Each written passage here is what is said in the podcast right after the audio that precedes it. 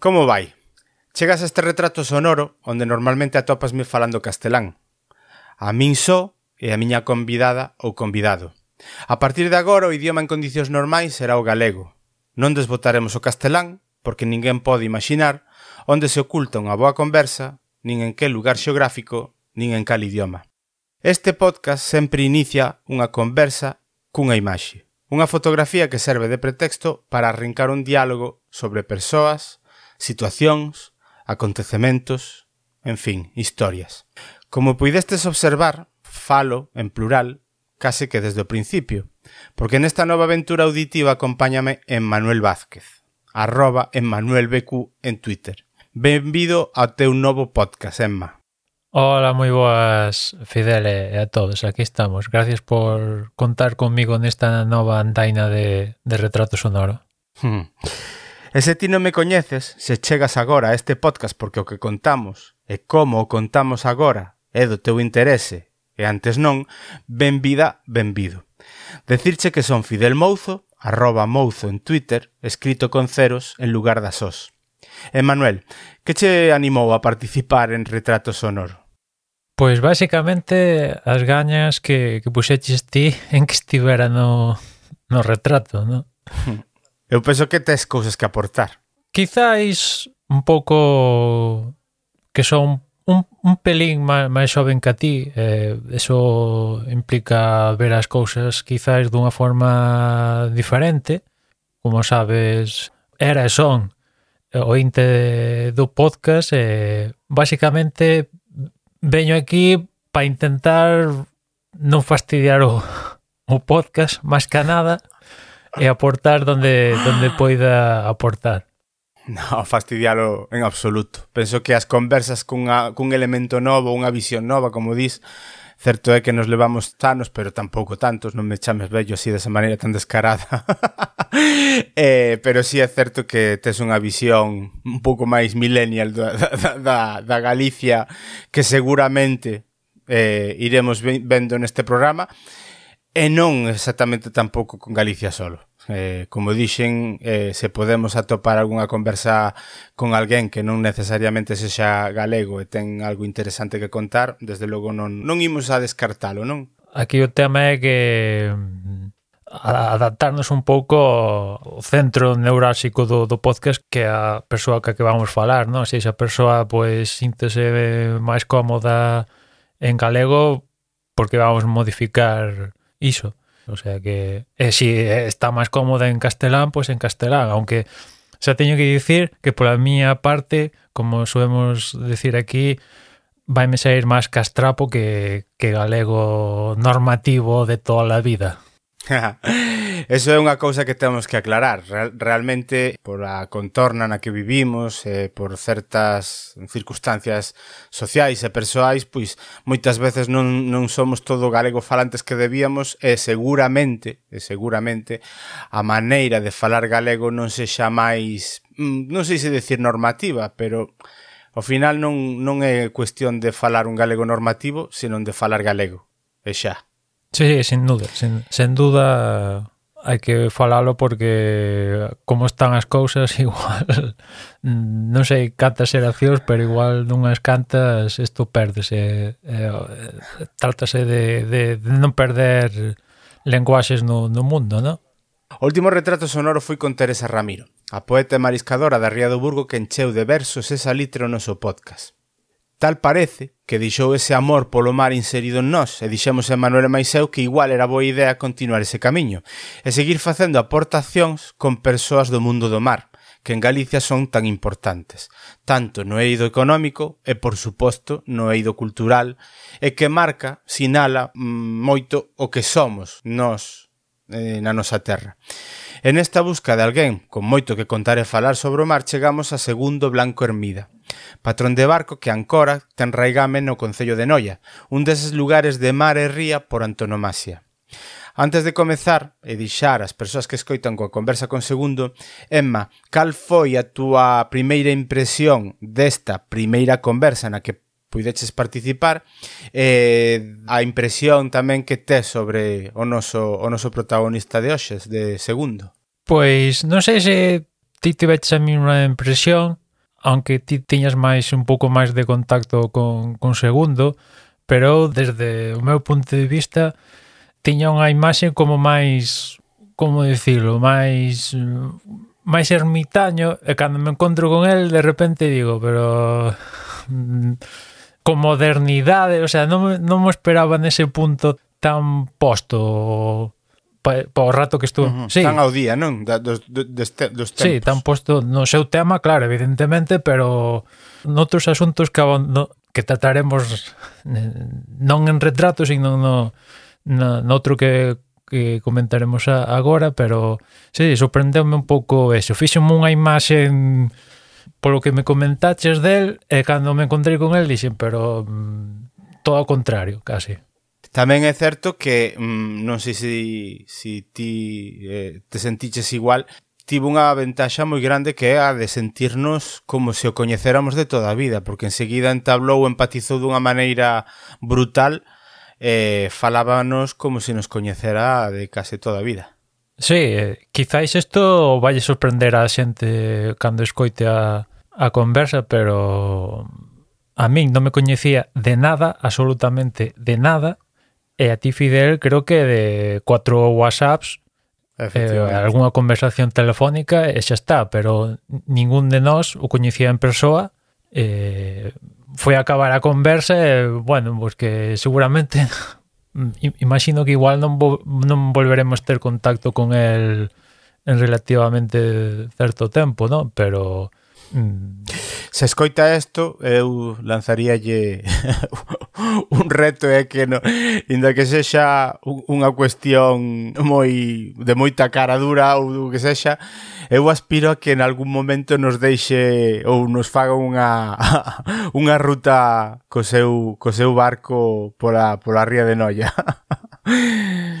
é unha aspiración que teño e, e agardo que, que cando este, este tema do coronavirus e da COVID e de, destas restriccións a, a, a, no movimento e tal rematen poidamos darnos unha voltiña por, por noia e, e que segundo nos, nos enriquezca un pouquiño máis a conversa que tivo con nós. Sí, sí, porque ten cousas que, que contar e aquí na, na conversa únicamente tocamos un pouco cousas, por así dicirlo, superficiais ou moi moi sencilliñas, no? Pero este home ten ten bagaxe que contar.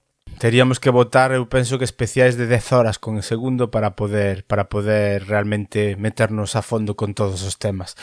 Hai outras moitas cousas que non queremos deixar mm, non, bueno, realmente non queremos tratar neste audio previo e como queremos facer aportacións a maiores a conversa que vas a escoitar con segundo, Emma e máis eu tivemos unha idea de onde falarvos das intrahistorias que hai tras dos micros e das palabras que quedarán hoxe neste podcast.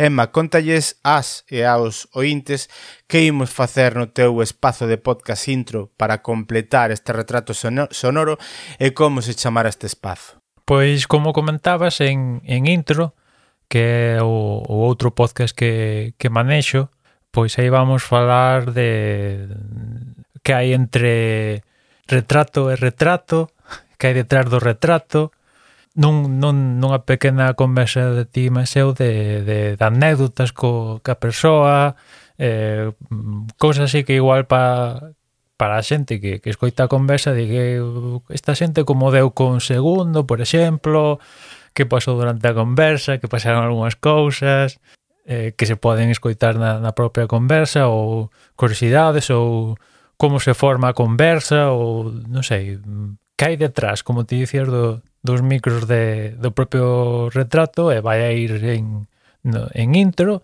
hai nun, nun pequeno ratiño de, non sei, 10, 15 minutos intentando que sea esa, esa duración e nada, no, no plano sonoro que así se chamará o espazo, pues, trataremos este, este asunto despois de que salga o retrato en cuestión en uns días a intención é publicarlo no, no intro. Eh, falamos igual que mm, o ideal será entre os 7 ou, ou 10 días desde a publicación deste podcast e bueno, eh, agardemos que as axendas permitan este obxectivo, non?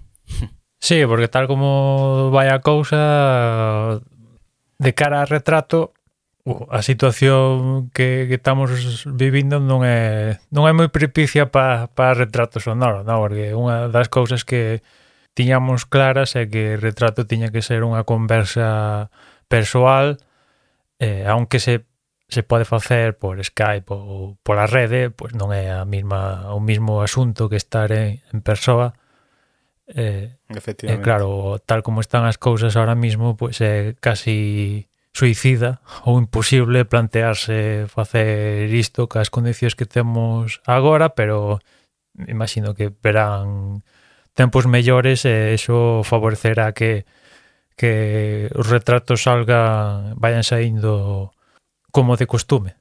Antes de deixarvos xa con segundo blanco, agradecerche outra vez, Emma, este paso que das para botarme a man e facerte co partícipe de Retrato Sonoro. Grazas, Emanuel. Sempre, sempre a ti, Fidel. Gracias a ti por contar comigo. Espero non, non, non decepcionar a, a audiencia. no, seguro que no.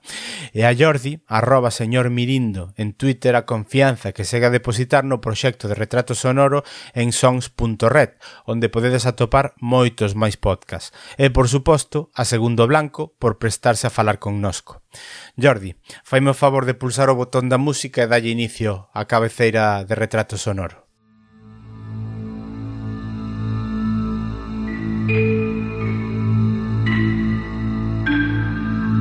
en sons.red Retrato Sonoro, un podcast de Manuel Vázquez e Fidel Mouzo que comeza cunha foto, un instante captado en imaxe e cuxa descripción propicia logo a conversa, a memoria, os feitos e as persoas.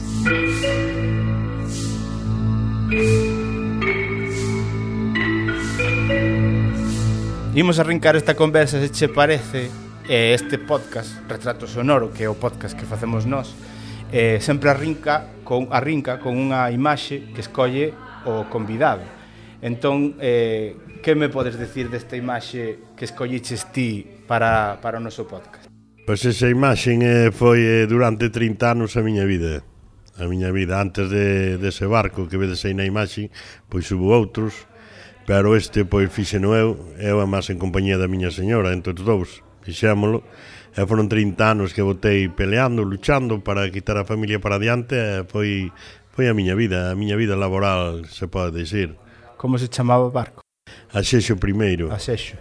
Eh, costa moito un, un barco, é unha inversión para un mariñeiro. Daquela, daquela, sí, hoxe, hoxe é máis daquela. Unha inversión nun barco, un mariñeiro normalmente nunca teñen moitos cartos nunca cantalle moitos cartos. Eu daquela dadevos de conta de que estábamos empezando, estábamos empezando unha vida, xa tiña un outro barquiño e tal. E bueno, pois daquela tuve que ir buscar eh, un crédito á Caixa de Aforros daqui de daqui de, do meu povo, de Noia, e cobraran, cobraron os intereses on 18%. Empecé a pagalos a un 21%. Caramba. E acabei pagando a un 18%. E, e hoxe en día un 10 parece unha barbaridade. E, e bueno, custou moito moito sudor, moito esforzo, moitas moi, moitas moito traballo e moito luchar, pero bueno, co, co, co exexo primeiro fomos salindo para diante quitando a vida para diante, que foi foi difícil, claro. Se, eh, grazas por prestarte a, a gravar este podcast con, conmigo e con Emanuel para falar das túas cousas, sobre todo vinculados ao mundo do mar, eh, que seguramente teñas cousas moi similares con moita xente que se, se adica ao mundo do mar, pero estou seguro que como as, as contas ti, non, non, non, non, non as conta outra persoa. Bueno, eu creo que toda a xente do mar ten eh, as súas vivencias, non? Eu eh, criei-me no mar, eh, podo vos dicir que donde nacín eu está moi cerquiña aquí, ao final da ponte que cruza Noia, hai unha casiña mismo que está pegada á beira mar, que lle que o tellao, aí nacín eu. E aí, eh, cando eran as mareas vivas, grandes, que lle chamaban aquí as cocas de agosto, as, as mareas máis grandes do ano, sabedes que as mareas influenciadas pola luna, pois eh, teñen máis altura ou menos altura, pois chegaba a miña abuela a agua a cociña, ela tiña tan controlado eso, é verdade o que estou contando, tiña tan controlado eso que cando eran as mareas as cocas de agosto, como dicía ela, collía as sillas e as banquetas que tiña a pobriña, puñase encima da mesa, senón salíanlle pola porta. Salía. Foi ser, aí criei meu hasta os 12 anos. Eh, meus abuelos tiñan barco, eh, despois meus pais tiñan barco, sempre vivín esta vida, non? Sempre conocín De, de, de feito, eu sempre digo, e digo convencido, e máis digo con, con moita sinceridade, non me acordo cando empecé a nadar, non recordo.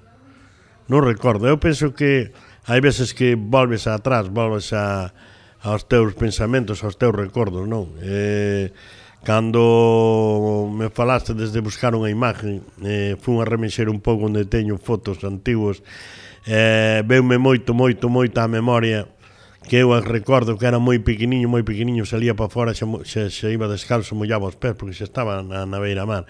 Eh, mirando para atrás, o recordo para atrás, eh, sin eu, cando eu empezaría a nadar? Porque eu recordo-me sempre no mar, metido na agua e non recordo. Tuvo que ser de moi, moi, moi pequeniño eu, porque senón, quizás hoxe non estaría aquí onde vivía, porque estaba seguindo na agua, se non sabía nadar. Foi eh... algo instintivo, non? Da mesma maneira que non recordamos cando camiñamos. Efectivamente, pois eh, pois pois, pois moi bo, moi bo exemplo, sí, señor.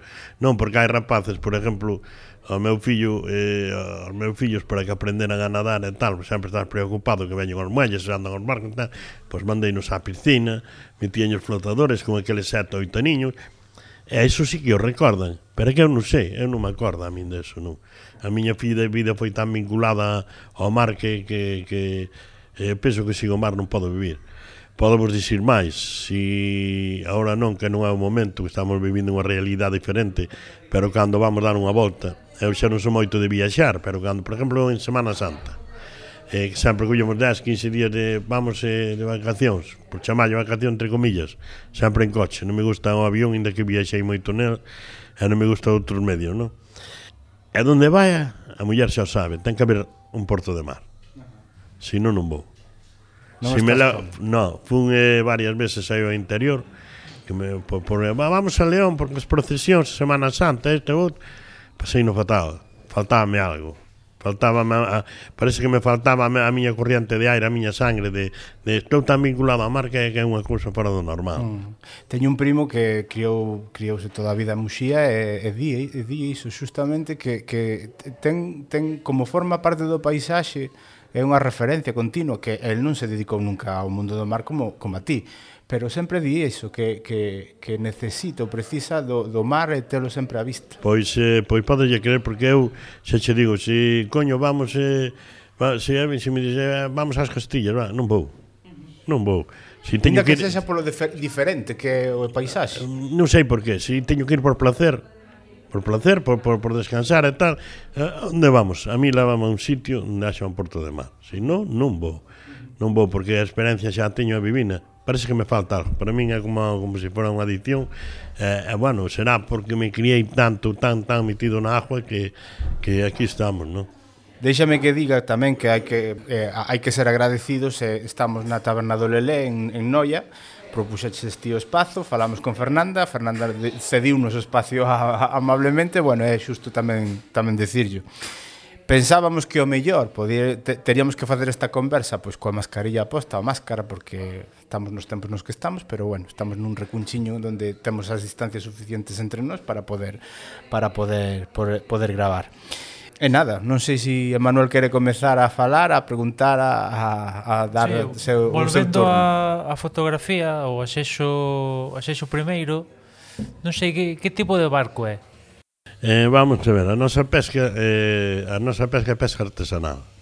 Eh, a pesca artesanal é unha pesca que que domina varias varias formas de traballo no mar. Non é unha pesca industrial, é unha pesca artesanal, é unha pesca moi simple.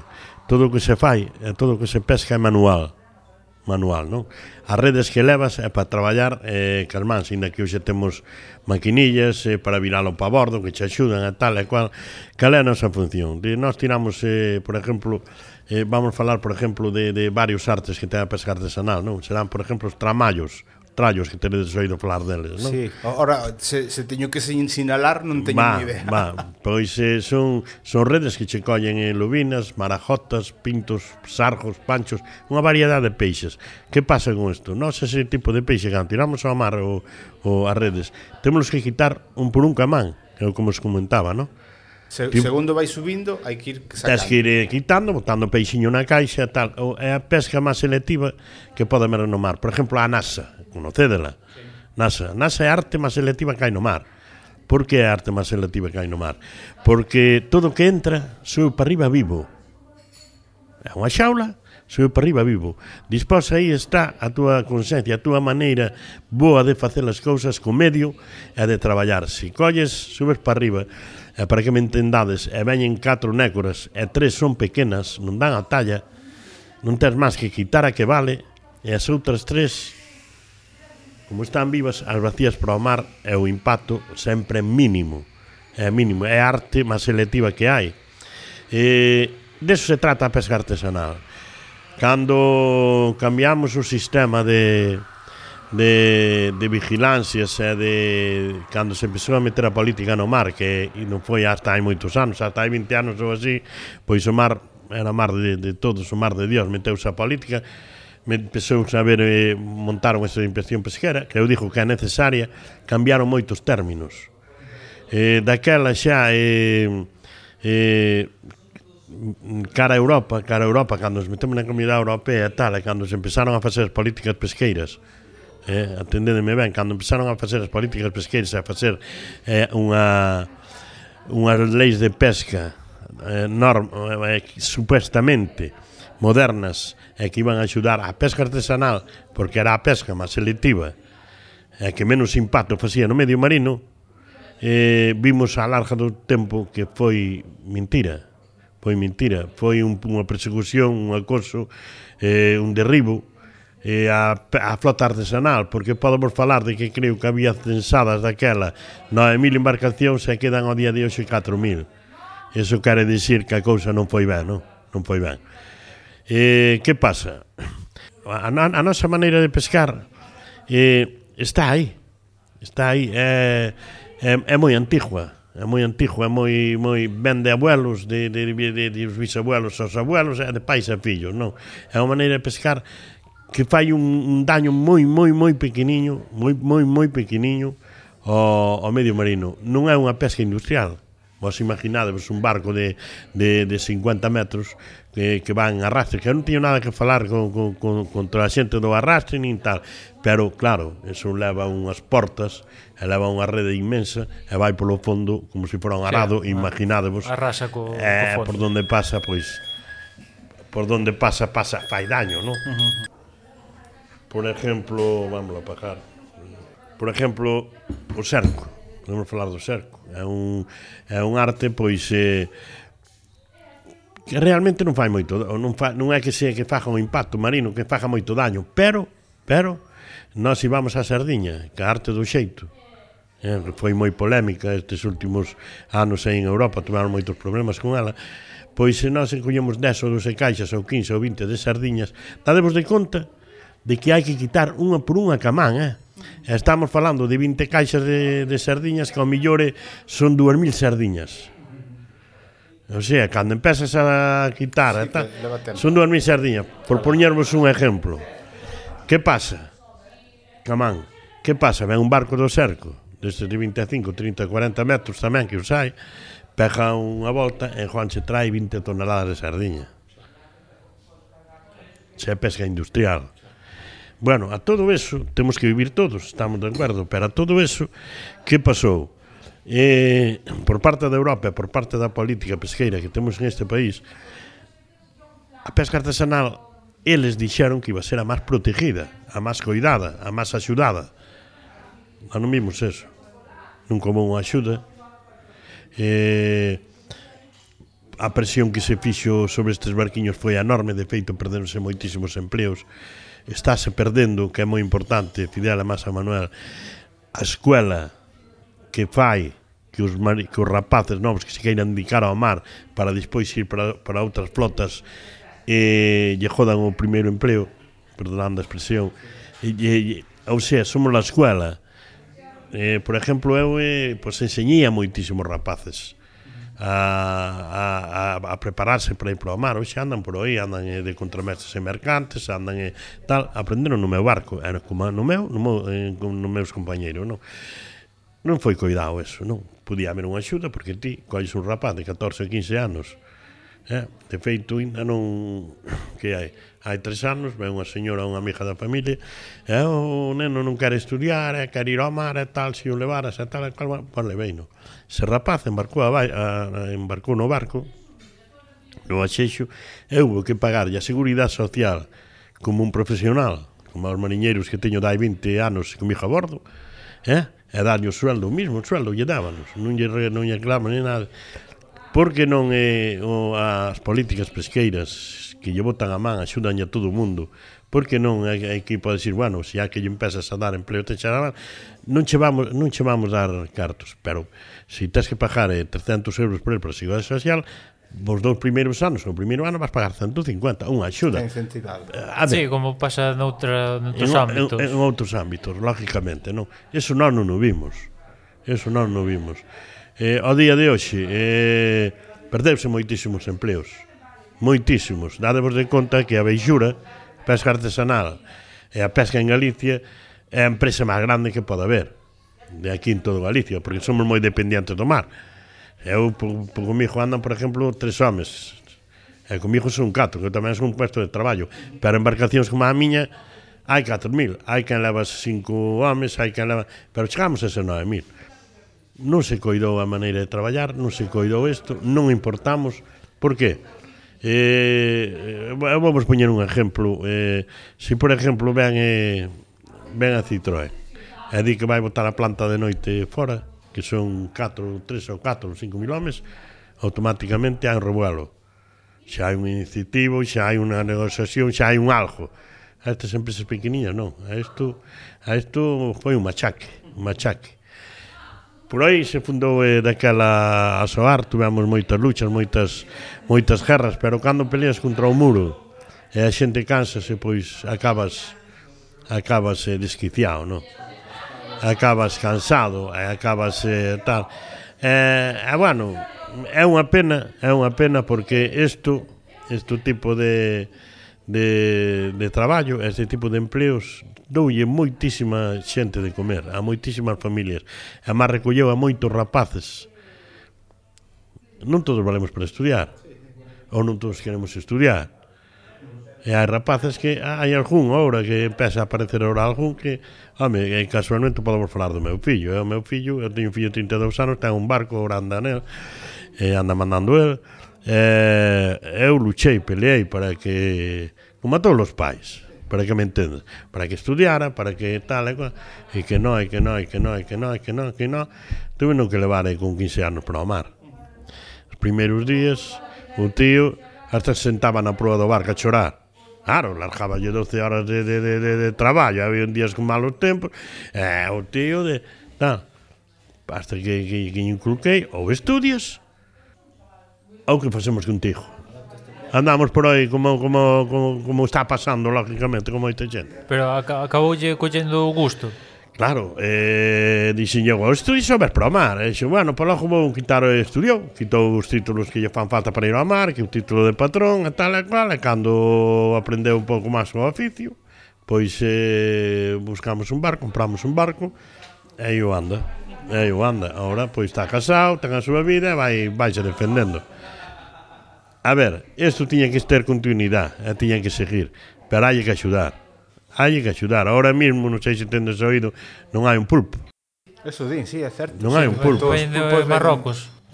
Ven de Marrocos, xa viña antes. O pulpo que, que generamos aquí en Galicia, en boas campañas, eh, non dá, non dá, é un artículo que se consume moitísimo. Sí, sí, superan os precios. Eh. A calquera tasca que vas, se non hai unha tapa de pulpo, sí. non, non é nada. Va, non dá, non chegaba para que o de Marrocos é moi bo pulpo. Tamén non é como o noso, pero para min é moi bo pulpo, non? Que pasa? non hai pulpo. Non hai pulpo. Temos unha flota, o 70% da flota de meixura de pesca artesanal dedicas ao pulpo. E como se dedica ao pulpo, pois imaginadvos o que está pasando.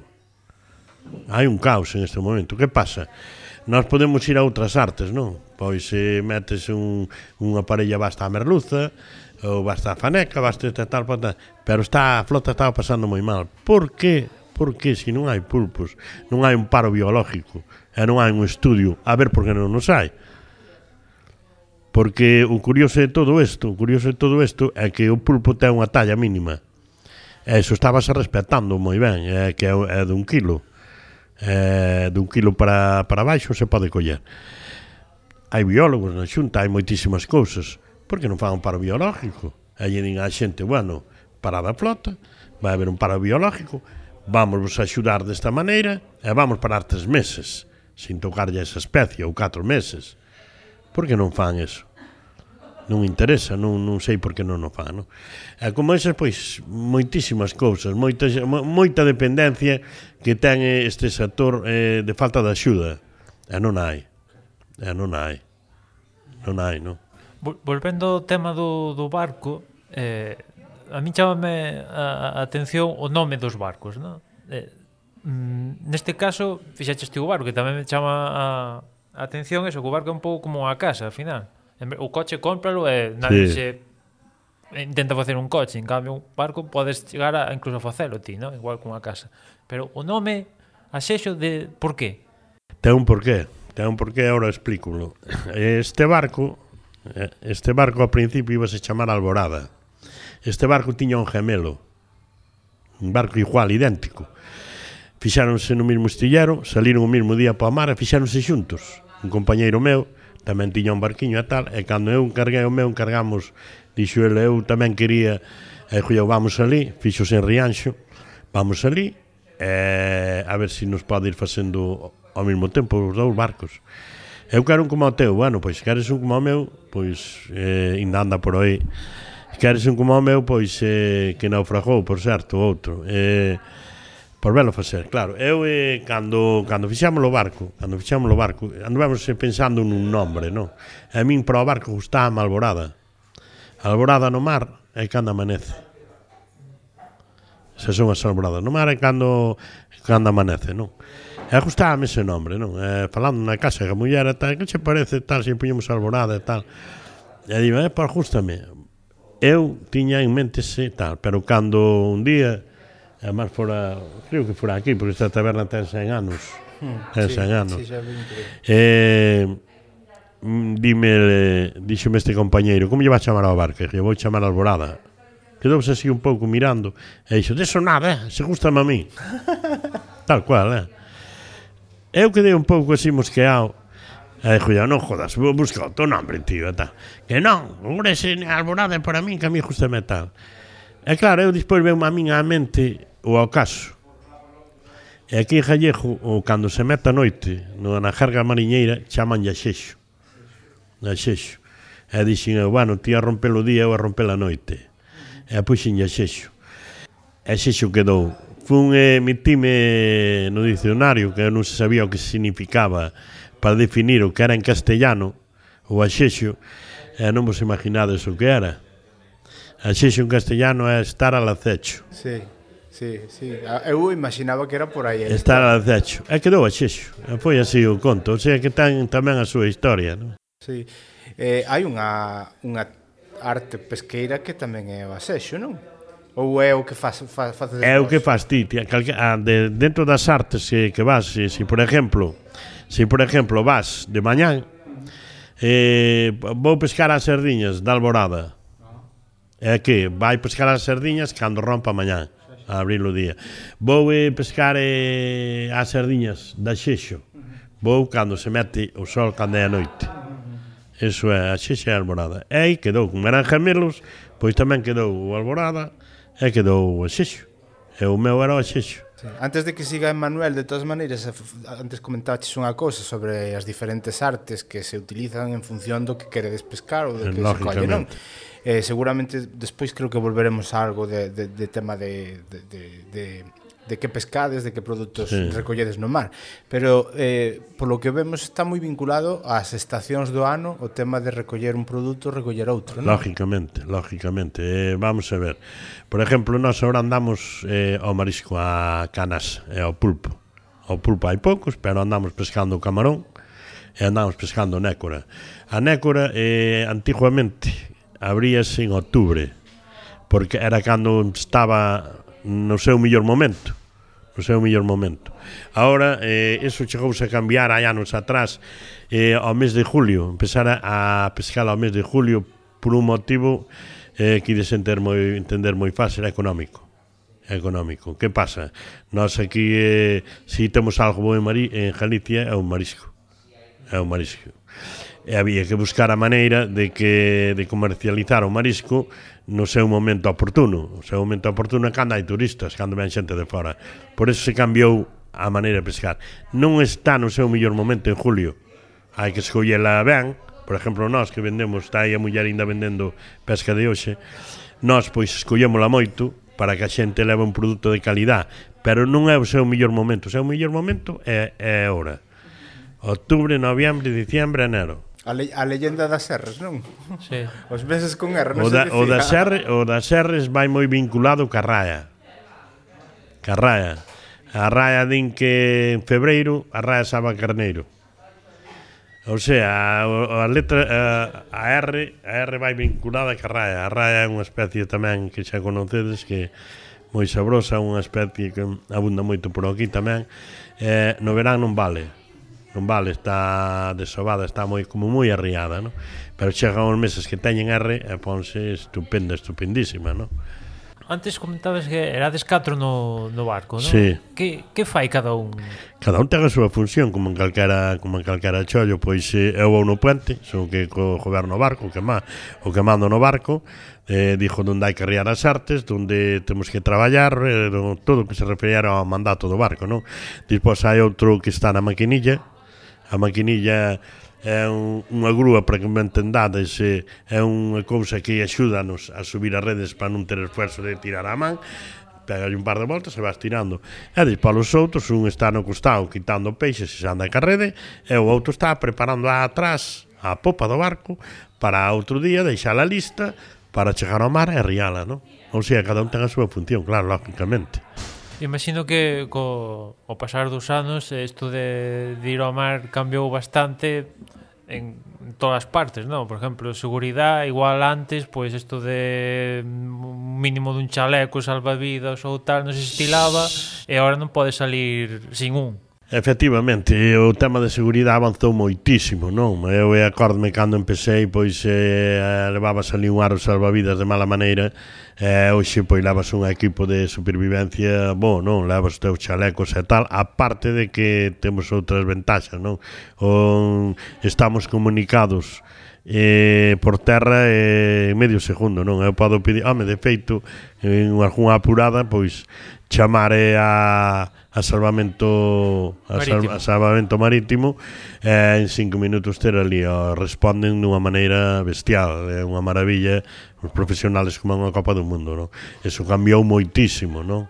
Moitísimo. Sí, un pouco como un avión, pero claro, non eh, no, teña lanchas moi rápidas e enseguida, enseguida se poñen ali, non? A parte de que, bueno, cando andas eh, un día de mal tempetal entre os que estamos no mar, os compañeiros, sempre estamos en contacto, como vai, pasa calcar cousiña, xa te arrimas ou tal. E ainda con todo eso, hai naufragios. Hai naufragios, non? Mm, a ver, eh, traballa, traballa... Pero son naufragios provocados por o entorno claro. ou son máis fallo do barco? A ver, eh, danse moitas cousas, no mar danse moitas cousas. No medio temporal podeche pasar moitas cousas. Pode haber unha vía d'agua, pode haber eh, unha mala maniobra, pode haber eh, un descoido, pode haber un fallo calquera, non?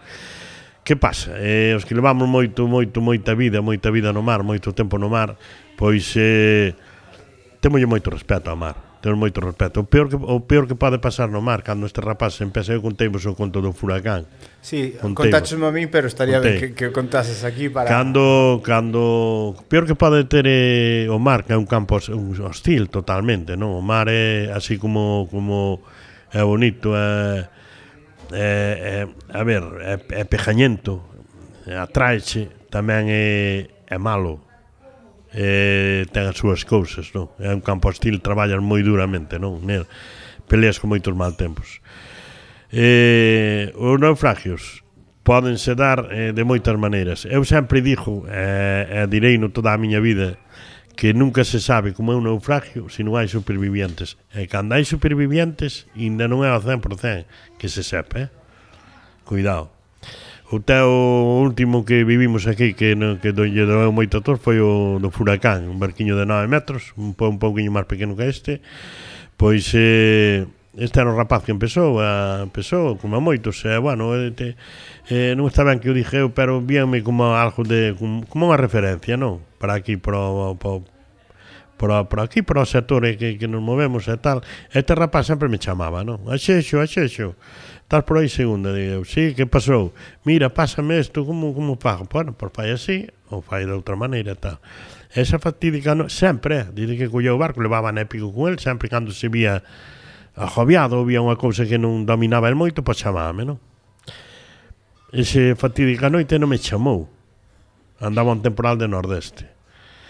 Eh, que pasou? Ele quería ir cas nasas, e levaba nasas e a popa metidas un peso arriba, quería atravesar para Portusín, atravesar, atravesar a ría. Correronse a NASA San Gustavo, e o barco quedou empinado. Andaba moito mal tempo, e o barco quedou escorado. Pegoulle volta, meteuse ao abrigo, donde nun o vento non facía daño, ao abrigo da creva, e puxo ben outra vez as nasas, e fixou intentona. Volveu a pasar o mismo. Cando colleu no medio o mar aberto, correronse nas outra vez cos, cos, cos balances e volveu a pasar igual. Volveuse a meter detrás. Curioso de todo isto é que non me chamara, porque eu xa vos digo, eh, te rapaz non tiña moita idea do pero sempre me chamaba. A terceira intentona, o barco dou volta. Andaban tres, dou volta. E o barco, eh, ao, ao meterse no mar, quedou así a popa, meteu a proa abaixo e quedou a popa con a bolsa de aire né? e quedou a popa mm, quilla arriba para arriba de noite. Os dous mariñeiros, os dous mariñeiros e máis el, o patrón, iban nadando, xa se vía o porto de frente, iban nadando. Pejoulle unha volta á cabeza ao tío, dou volta e agarrouse por detrás ao timón do barco, agarrouse e desapareceu co barco. Por que se sabe isto? Porque os dous mariñeiros que quedaron contárono, porque o viron. Si fora ao revés, e desapareceran os outros dous tamén. Como foi o accidente? Que non sabía? Por, por eso vos dixo eu, dixo eu sempre que se hai supervivientes, sábese como foi o naufragio. E ainda non todo, eh? Ainda non todo. E, bueno, pois quedou ali. Se o rapaz me chama naquela noite, que andaba moito temporal, e me di, segundo, mira, pásame isto, pasoume isto, eu automáticamente lle dixo, donde estás, detrás da creba, aí ao abrigo, arría las nasas. Arría las nasas, era tan simple e fidel como isto. Arría las nasas ao mar, e baste co barco vacío, non lle pasaba nada. Deixa a nasa no mar, chegas a terra, mandas un parta á xunta, eh? que é o que se debe facer. Mira, de as nasas quedaron en tal sitio porque debido ao, tam, ao temporal era peligrosa a navegación. Non pasaba nada. Sí, está primeiro seguridade que Claro, por supuesto. Non, no, no, non pasaba de... nada. Que pasou? Non o fixo. Non o fixo perdeu a vida. E houberon de morrer os outros dous. Os outros dous salváronse. Tiñan o porto cerca xa. Podían chegar ou non podían chegar. Ese é outra, porque as corrientes eran moi fuertes. Porque iba un irmán meu, un irmán meu, viña tamén de, de, de faenar e pasou, e, era de noite, non se vía nada. E cando pasou polo costado, cando pasou polo costado, sentiron gritar un mariñeiro mariñeiro dixo, eh, eh, aí hai xente no mar, eh, como vai a xente no mar? Efectivamente, colleu me armando, a volta ao barco, puxos a mirar e rescatou os dous. Iso é un de moitos naufragios que hubo, non? Uh -huh. Bueno. Esto faime pensar unha cousa e unha dúbida que teño é que no voso caso, digamos, canto, canto vos alonxades do, do que a línea de costa? Porque, claro, estás dicindo que eles estaban eh, eh, posiblemente o mellor, é eh, certo que se che rescata moito mellor porque supoño que as temperaturas de augas moitas veces xa non é que sepas nadar, é que se hai moito frío, eso afecta ah, Claro, a, a, a o problema, o problema é o, o, en esos casos é o frío, hai, claro. a hipertensión, non? Eh, canto línea nos podemos... Canto, eh, canto, no voso caso, canto vos... Eh, no noso caso, depende do título que teñas. Eh, pois, pois, polo, eh, pois a embarcación que teñas. E, eh, por exemplo, eu, eu podo andar... Eh, eh a ver, eu teño un título ainda máis ou menos. Eh, tal, para estas embarcacións podes separar eh, 12, 14, 15 millas da costa, que xa é unha distancia. Normalmente a pesca artesanal faise de, de, das 12 millas... Eh, para a terra eh, casi sempre bastante menos, ainda 5, 6 millas, 3 millas, 2 millas, a pé de costa, porque porque a pescaría que usamos ten que ser así, non? Pero sí que te podes separar ainda, ainda un cacho grande, non? Ainda un cacho grande. Eh, que pasa? No mar eh, non se poden facer tonterías. No mar, eh, como dicían os meus ancestros, os meus vellos, dicían non hai que ter medo, pero hai que ter moito respeto. Hai que ter moito respeto, non é ningún, non é ninguna broma non é ninguna broma, non? Eh, Incluso para os bañistas na playa, que moitas veces mismo. estás na praia e hai xente que se confía, engancheche unha corriente destas un pouco fastidiada e cando queres darte conta estás no quinto Volve o que pasa na playa de Riazor, sí, sí, sí, sí, sí. Eh, na playa do Castro tamén, eh, ou sea, a ignorancia ou, ou aquel, home, este ano pasado a un surfista un compañeiro meu colleu a 4 ou 5 millas de xa de, de, de, da costa de Carnota eh, un alemán, non sei que era, o colleu, imagínate, xa estaba... E, e dous nunha, como se chamaba, unha, non sei se unha canoa destas de, de, de dúas que morreron, desapareceron no, morre, ou morreron. Foi aquí na nosa ría, foi aquí, foi aquí colleron un kayak, Sí, é un eh, kayak. Eh, iban tres sí, ou catro e salvouse unha rapaza porque quedou agarrado ao kayak. E que as corrientes que había, os outros dous, os outros, os outros dous rapaz, un de 18, 20 anos, foi aí, ainda non hai moito, foi agora este verán, e ainda non apareceron que eso foi o curioso, que aquí normalmente aquí non vos contar outro naufragio. Eh, nós íbamos para o Porto do Freixo eh, e vi un barco pequeno pequeno, nós andábamos eh, traballando de noite, pero isto foi ao día, a tarde, tarde noite. Un barco en riba das pedras. Dios, nós íbamos navegando e xeu, carallo, fai aquel barco ali encima das pedras. Claro, automáticamente eu sabía de quen era, acerqueime e xa vin que non había nadie o motor estaba encendido e o barco estaba enriba dunhas pedras. E acercámonos e non podíamos acercarnos, que a miña embarcación non dábanos chegado. Chamei unha embarcación máis pequena para que se acercara ali un cabo, amarrámolo e tirei no pa fora e levei no pa terra. Eu xa me dei de conta de que algo pasara. E estaba o móvil, un paquete de tabaco, estaba estaba o motor, o motor encendido, e chamei, conocía a familia, chamei ao pai. Eu xa me dera de conta de que ese rapaz andaba el solo, que lle pasara algo que era ao mar. Efectivamente, botamos toda a noite buscando por el, eh, salvamento, helicóptero, todo igual, e non, foi nunha zona de bateas, de bateas do Mixiñón. Este rapaz andaba polas bateas colgando nasas para pillar camarón, debeu de resbalar, e, e supuestamente levou un golpe que eu, porque sabía nadar, pero claro, como non hai testigos, non sabes como foi. Claro Eh, que pasa? As oito nove días, se non aparece, normalmente surde para arriba. Cada no mar rompe o cel, botou o aire para fora e sube, sube para arriba. Estes dous rapaciños que hai que hai 3 4 meses que desapareceron, non apareceron. Seguramente que as corrientes desviáronse, saliron da ría e, e, e bueno, non apareceron. Non houve resto deles. Unha pena.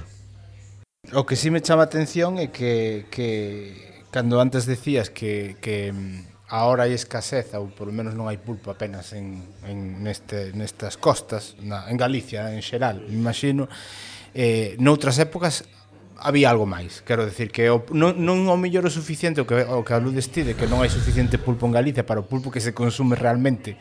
Xa en Galicia, xa non falo do resto de España, sí, non? porque xa. aquí en Galicia as pulpeiras son Pulpeira. moi típicas e moi sí. hai festas do pulpo e aí, bueno, es de Dios.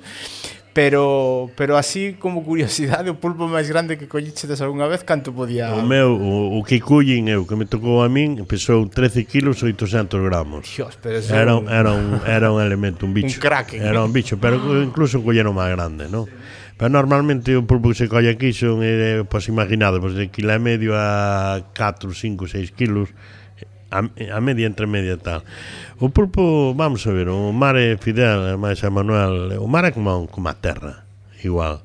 Dadevos de conta de que hai anos que hai, por exemplo, vamos poñer un exemplo, hai moitísima patata.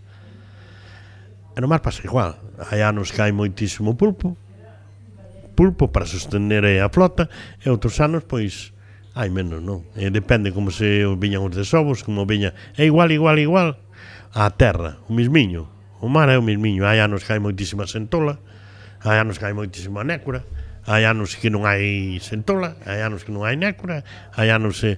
A ver, pero iso é de toda a vida, non? Este ano, pois, eu xa acordo anos de haber moi, moitas que se de pulpo. O curioso deste ano foi que no inverno, no inverno pasado había moitísima cría. Moita, pero moitísima.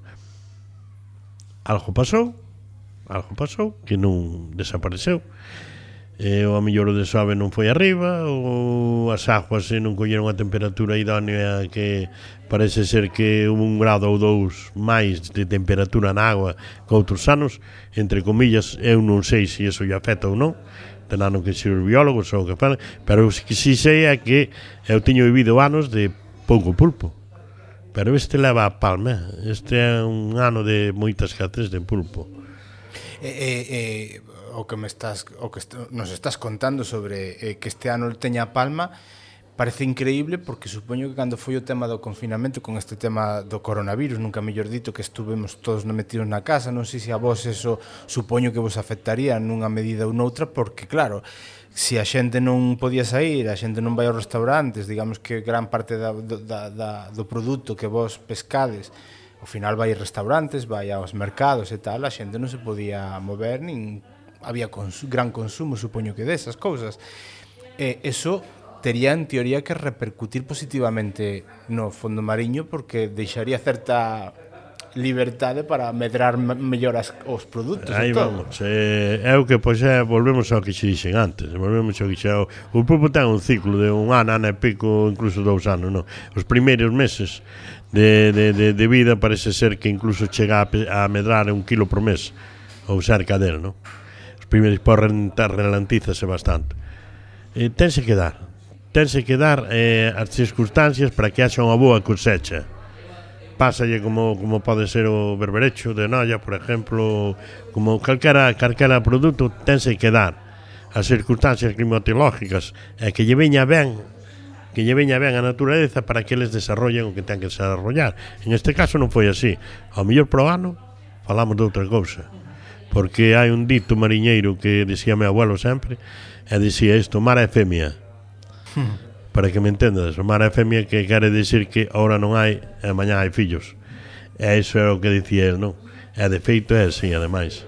Antes falabas de, das diferentes apostas que mm, as administracións non, non cuidan, de, sobre todo de, de, de, destes barcos máis pequenos dos, de, dos que son mayoritarios, porque son moitos barcos os que hai, e que dicías ti que había uns 9.000 e se perderon pois máis da metade, é sí. dicir, unha sangría.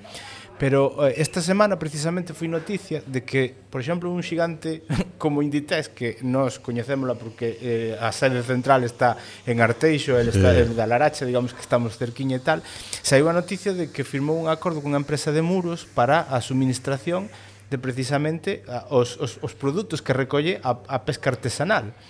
Ese tipo de iniciativas penso que, que se, ademais que se fagan públicas, que sexan visibles por parte dos demais para que eh, eh nos comedores de Inditex se coma dese tipo de produto máis de proximidade, máis de non tan agresivo como contas ti co, co medio ambiente, é, é positivo, non? Supoño que para vos, eh, ao mellor non a corto prazo, pero sí ao largo prazo.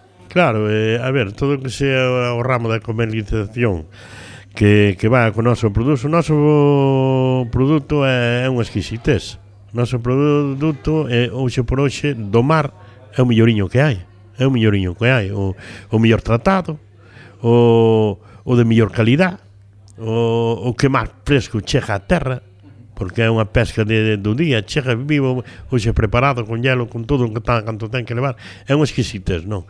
Si estas grandes compañías, como pode ser eh, Inditex, como estaba facendo xa Carrefour ou Mercadona, comprando nas lonjas, nas lonxas para poñerlle venta ao público, claro que é unha axuda. Donde está o fallo? Donde está o fallo? O fallo está que na flota artesanal, a parte de que fixaron a sangría con ala, como ti me dixestes, non chegaron as axudas famosas que dixeron que iban vir de Europa. Refiérome non que che dean diñeiro, senón que si queres eh, seguir, ou teu fillo queres seguir, ou ti queres un rapaz novo, queres te meter nesto, ter un incentivo, ter unha axuda, por exemplo, para que as embarcacións sean máis seguras. Esta embarcación que estamos falando ten 30 anos. O normal o normal é que o axexo deixe de ir ao mar con temporales.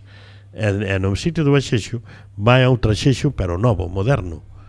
E para eso, para chegar a eso inda que o armador ou o rapaz que queira dedicarse a eso teña que aportar e teña que traballar, ten que haber tamén unha axuda de Europa como hai para outras cousas, pois para axudarlle con, con, con diñeiro para facer unha embarcación nova, para ter unha máquina nova, xa para ter unha empresa eh, sustible, e máis que sea moderna para poder traballar e para poder dar empleo. E iso non pasa. Eso non pasa nunca hai un duro para, para, para a renovación da flota. Hubo, hai, cando empezou o cambio de, de, de, de meternos en Europa, hubo, hai uns anos que hubo algo, pero dai acabouse.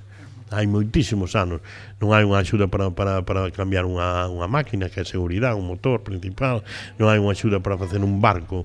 Eh, ahora por exemplo a, ma, a madeira como sabedes debido ao, ao cambio que vamos tendo neste mundo os carpinteiros de Ribeira foron desaparecendo carpinteiros artesanales de Ribeira que facían ese tipo de barcos foron desaparecendo. Que pasa? Agora construyese moito en aceiro, construyese moito en fibra de vidrio, que é o futuro. Pois se, se pegade la volta por Galicia, daqui da parte de sur, non, que son barcas, embarcacións máis máis pequenas, indícase máis ao marisco, pero pega a, a, a volta pola Costa da Morta, por todo, que seguro que conocedes, é moita embarcación de madeira de 20 de anos, 30 anos, 35 anos, 40 anos incluso, que salen todos os días a faenar. Eses barcos tiñan que retirarse e meter embarcacións para esta xente nova que se lle faja máis atractiva ir ao mar meter embarcacións modernas como hai como hai axudas en Noruega ou Bélgica ou por aí en eses países que nós sabemos que sí que hai que lle axuda moitísimo o goberno á pesca artesanal porque saben que é a pesca máis selectiva que hai e máis é un, é un medio moi grande, moi grande, moi grande de puestos de traballo moitísimos tantos directamente como indirectamente uh -huh eh, eh, eh, eh polo que estás contando, me imagino que, que, que un barco de madeira, segundo a túa opinión, que vida media debería ter? A madeira esa supoño que é certo que o mellor se ves unha tabla que está un poquinho máis estropeada para que sustituíla, pero en xeral o barco terá unha vida que non debería eh, pasar deso. Eu é do que vos, do que vos podo falar é do que teño oído a xente carpinteiro de Ribeira eh, constructores de barcos, dicir que un barco aos 30 anos, aos 30 anos a madeira perde forza. Perde forza. Ou sea que que é un material que claro que se pode substituir cando hai unha tabla cando hai unha tabla podre ou en mal estado, quítala e cambia, pero os anos van cansando tamén a madeira, lógicamente. Cando outros materiales pois botan anos e anos e anos e non lle tocan, non? Mm. Sí, pero sempre me chamou a atención porque a madeira é algo que co, coa auga infla, hincha sí. e tal. Sí. En general, o salitre como, como afecta? Na madeira? En general, a túa vida o mar o sea, corrosivo hasta niveles insospechados ou non tanto como podes imaginar? Depende, depende, é corrosivo, claro, depende en que materiales. Por exemplo, no mar é pois a madeira, a madeira que se usa para facer construir os barcos normalmente é a, o que son as costillas, o que é o, a, o esqueleto, a, o esqueleto é de carballo, de carballo, facíano de carballo, e despois a forra, o que cubría o barco era de pino ia ser pino roxo ou tal. Agora están empleando outras madeiras tamén, uns poucos, agora xa non se fan, pero están empleando outras madeiras que eh, madeiras de fora, como pode ser a teca, eh, o eh, o champeli, eh, esas cousas non, pero pero bueno, non deixa de ser o que o mar é corrosivo depende en que material. Por exemplo, o ferro queima vivo. O aluminio normal, pois pff, acaba con el. Usamos moito o aceiro, estamos usamos moito o aceiro, eh, materiales deses, non? Pero a tendencia ahora eh, para estas embarcacións artesanales leva a palma a, fibra, a fibra de vidrio como están feitos os yates, os veleritos dese material por que? dura anos e anos e anos nunca se acaba nunca se acaba, é moi fuerte non ten eh, corrección hai unha enfermedad que si sí, tiña hai uns anos atrás que chaman eh, chamabanlle fibrose ou algo así e tal, pero é susanable uh -huh. non é o material que se está usando eh, a madeira desaparece no mar desaparece. Eh, é, é máis lixeiro, o tema eh, do peso como É máis lixeiro, é máis lixeiro, é o peso que os barcos que mellor navegan son de madeira. Son de, son de madeira, pero bueno, estes son máis lixeiros, teñen moitas virtudes, eh, non teñen tanto mantenimiento, como mantenimiento un barco de madeira tamén é caro hoxe, moi caro. Eses teñen pouco mantenimiento, un pouco, pero moi pouco.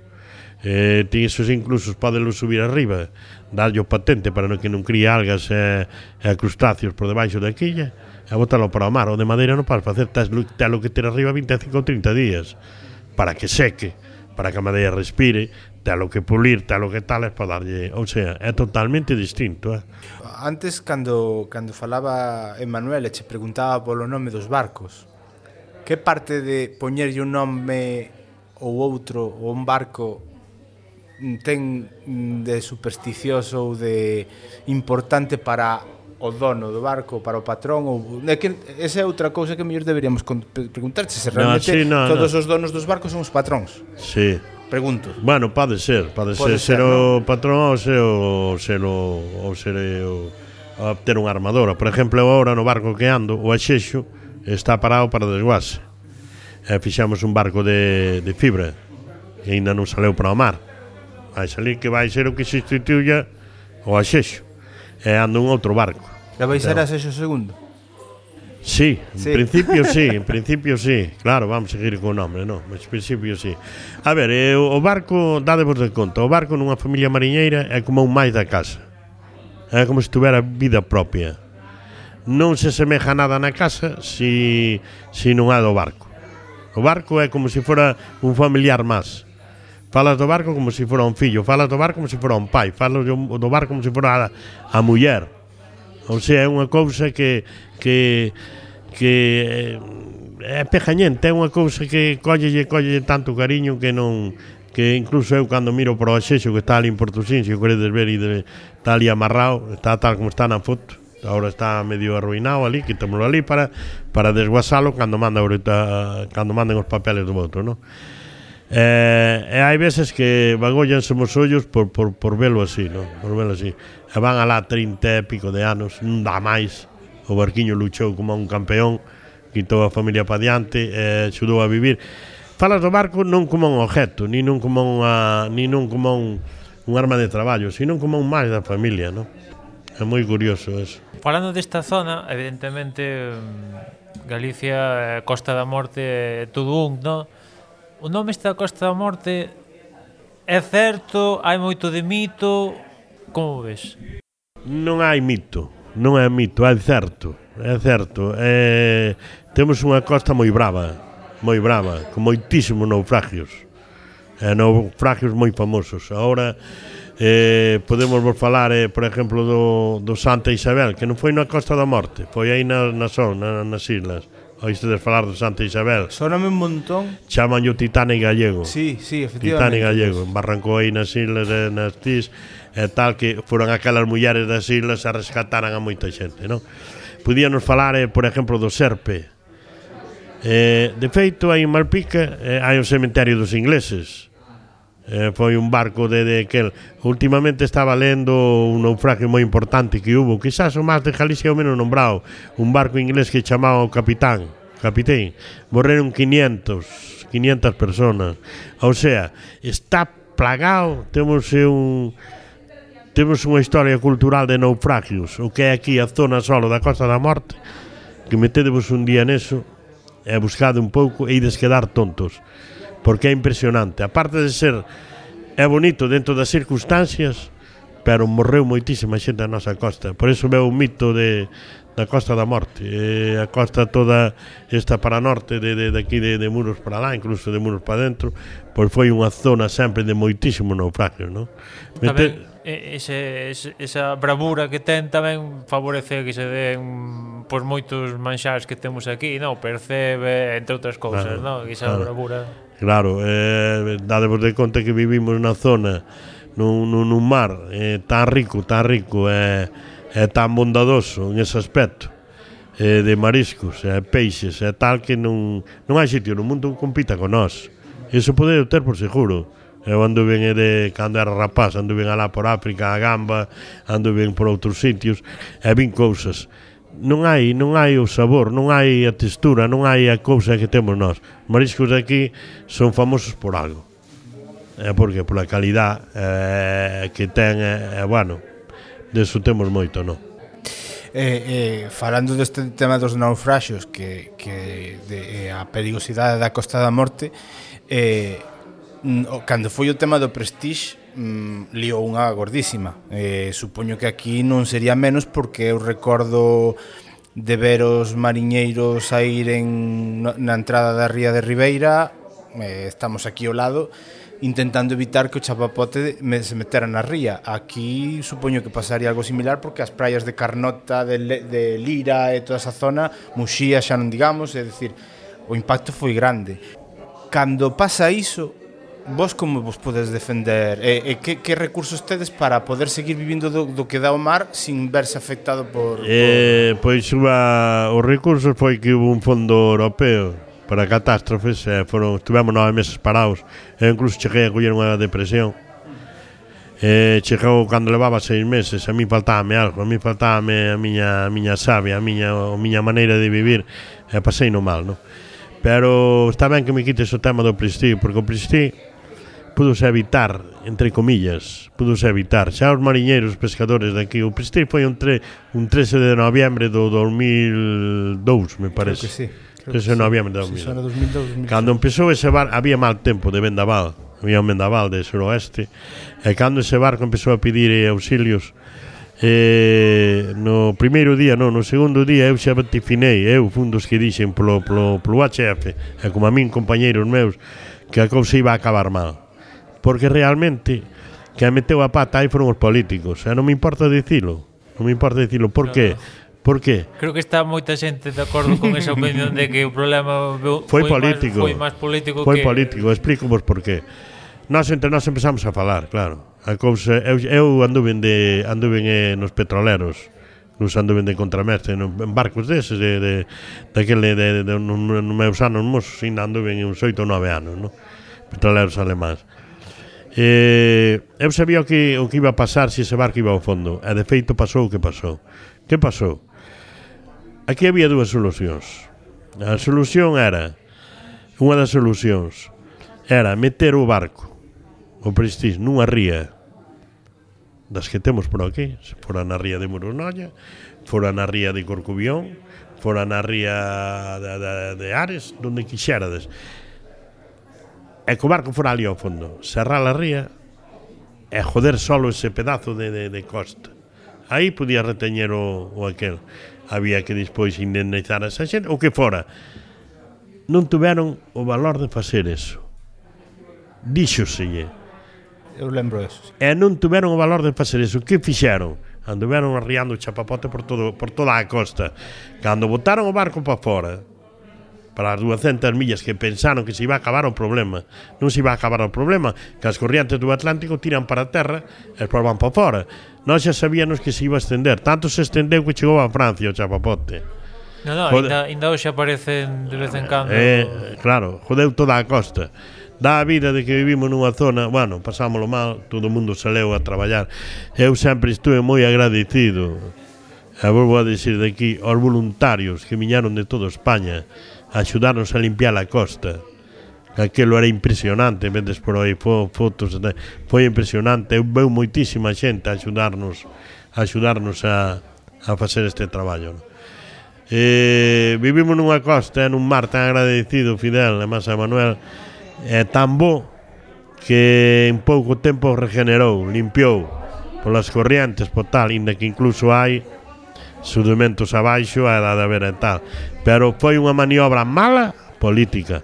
Pudose evitar. Podíase meter na ría de Corcubión, que é unha ría pequena, meter barreras por fora, deixar ir ali o barco, tratar de descargar o que fora, que se jodera ali. Fastidiábase aquel pedazo, aquela ría. E acabouse. E ademais, Porque a ría, a ría imaginádevos é isto. Sí, Isto é a ría. Isto é a ría. Vos ti metes aquí o barco, todas as rías son así, todas. Acaban así, todas todas acaban na desembocadura dun río ou cerca dunha playa. Todas son así. Mete o barco, pechas por aquí e xa se acabou.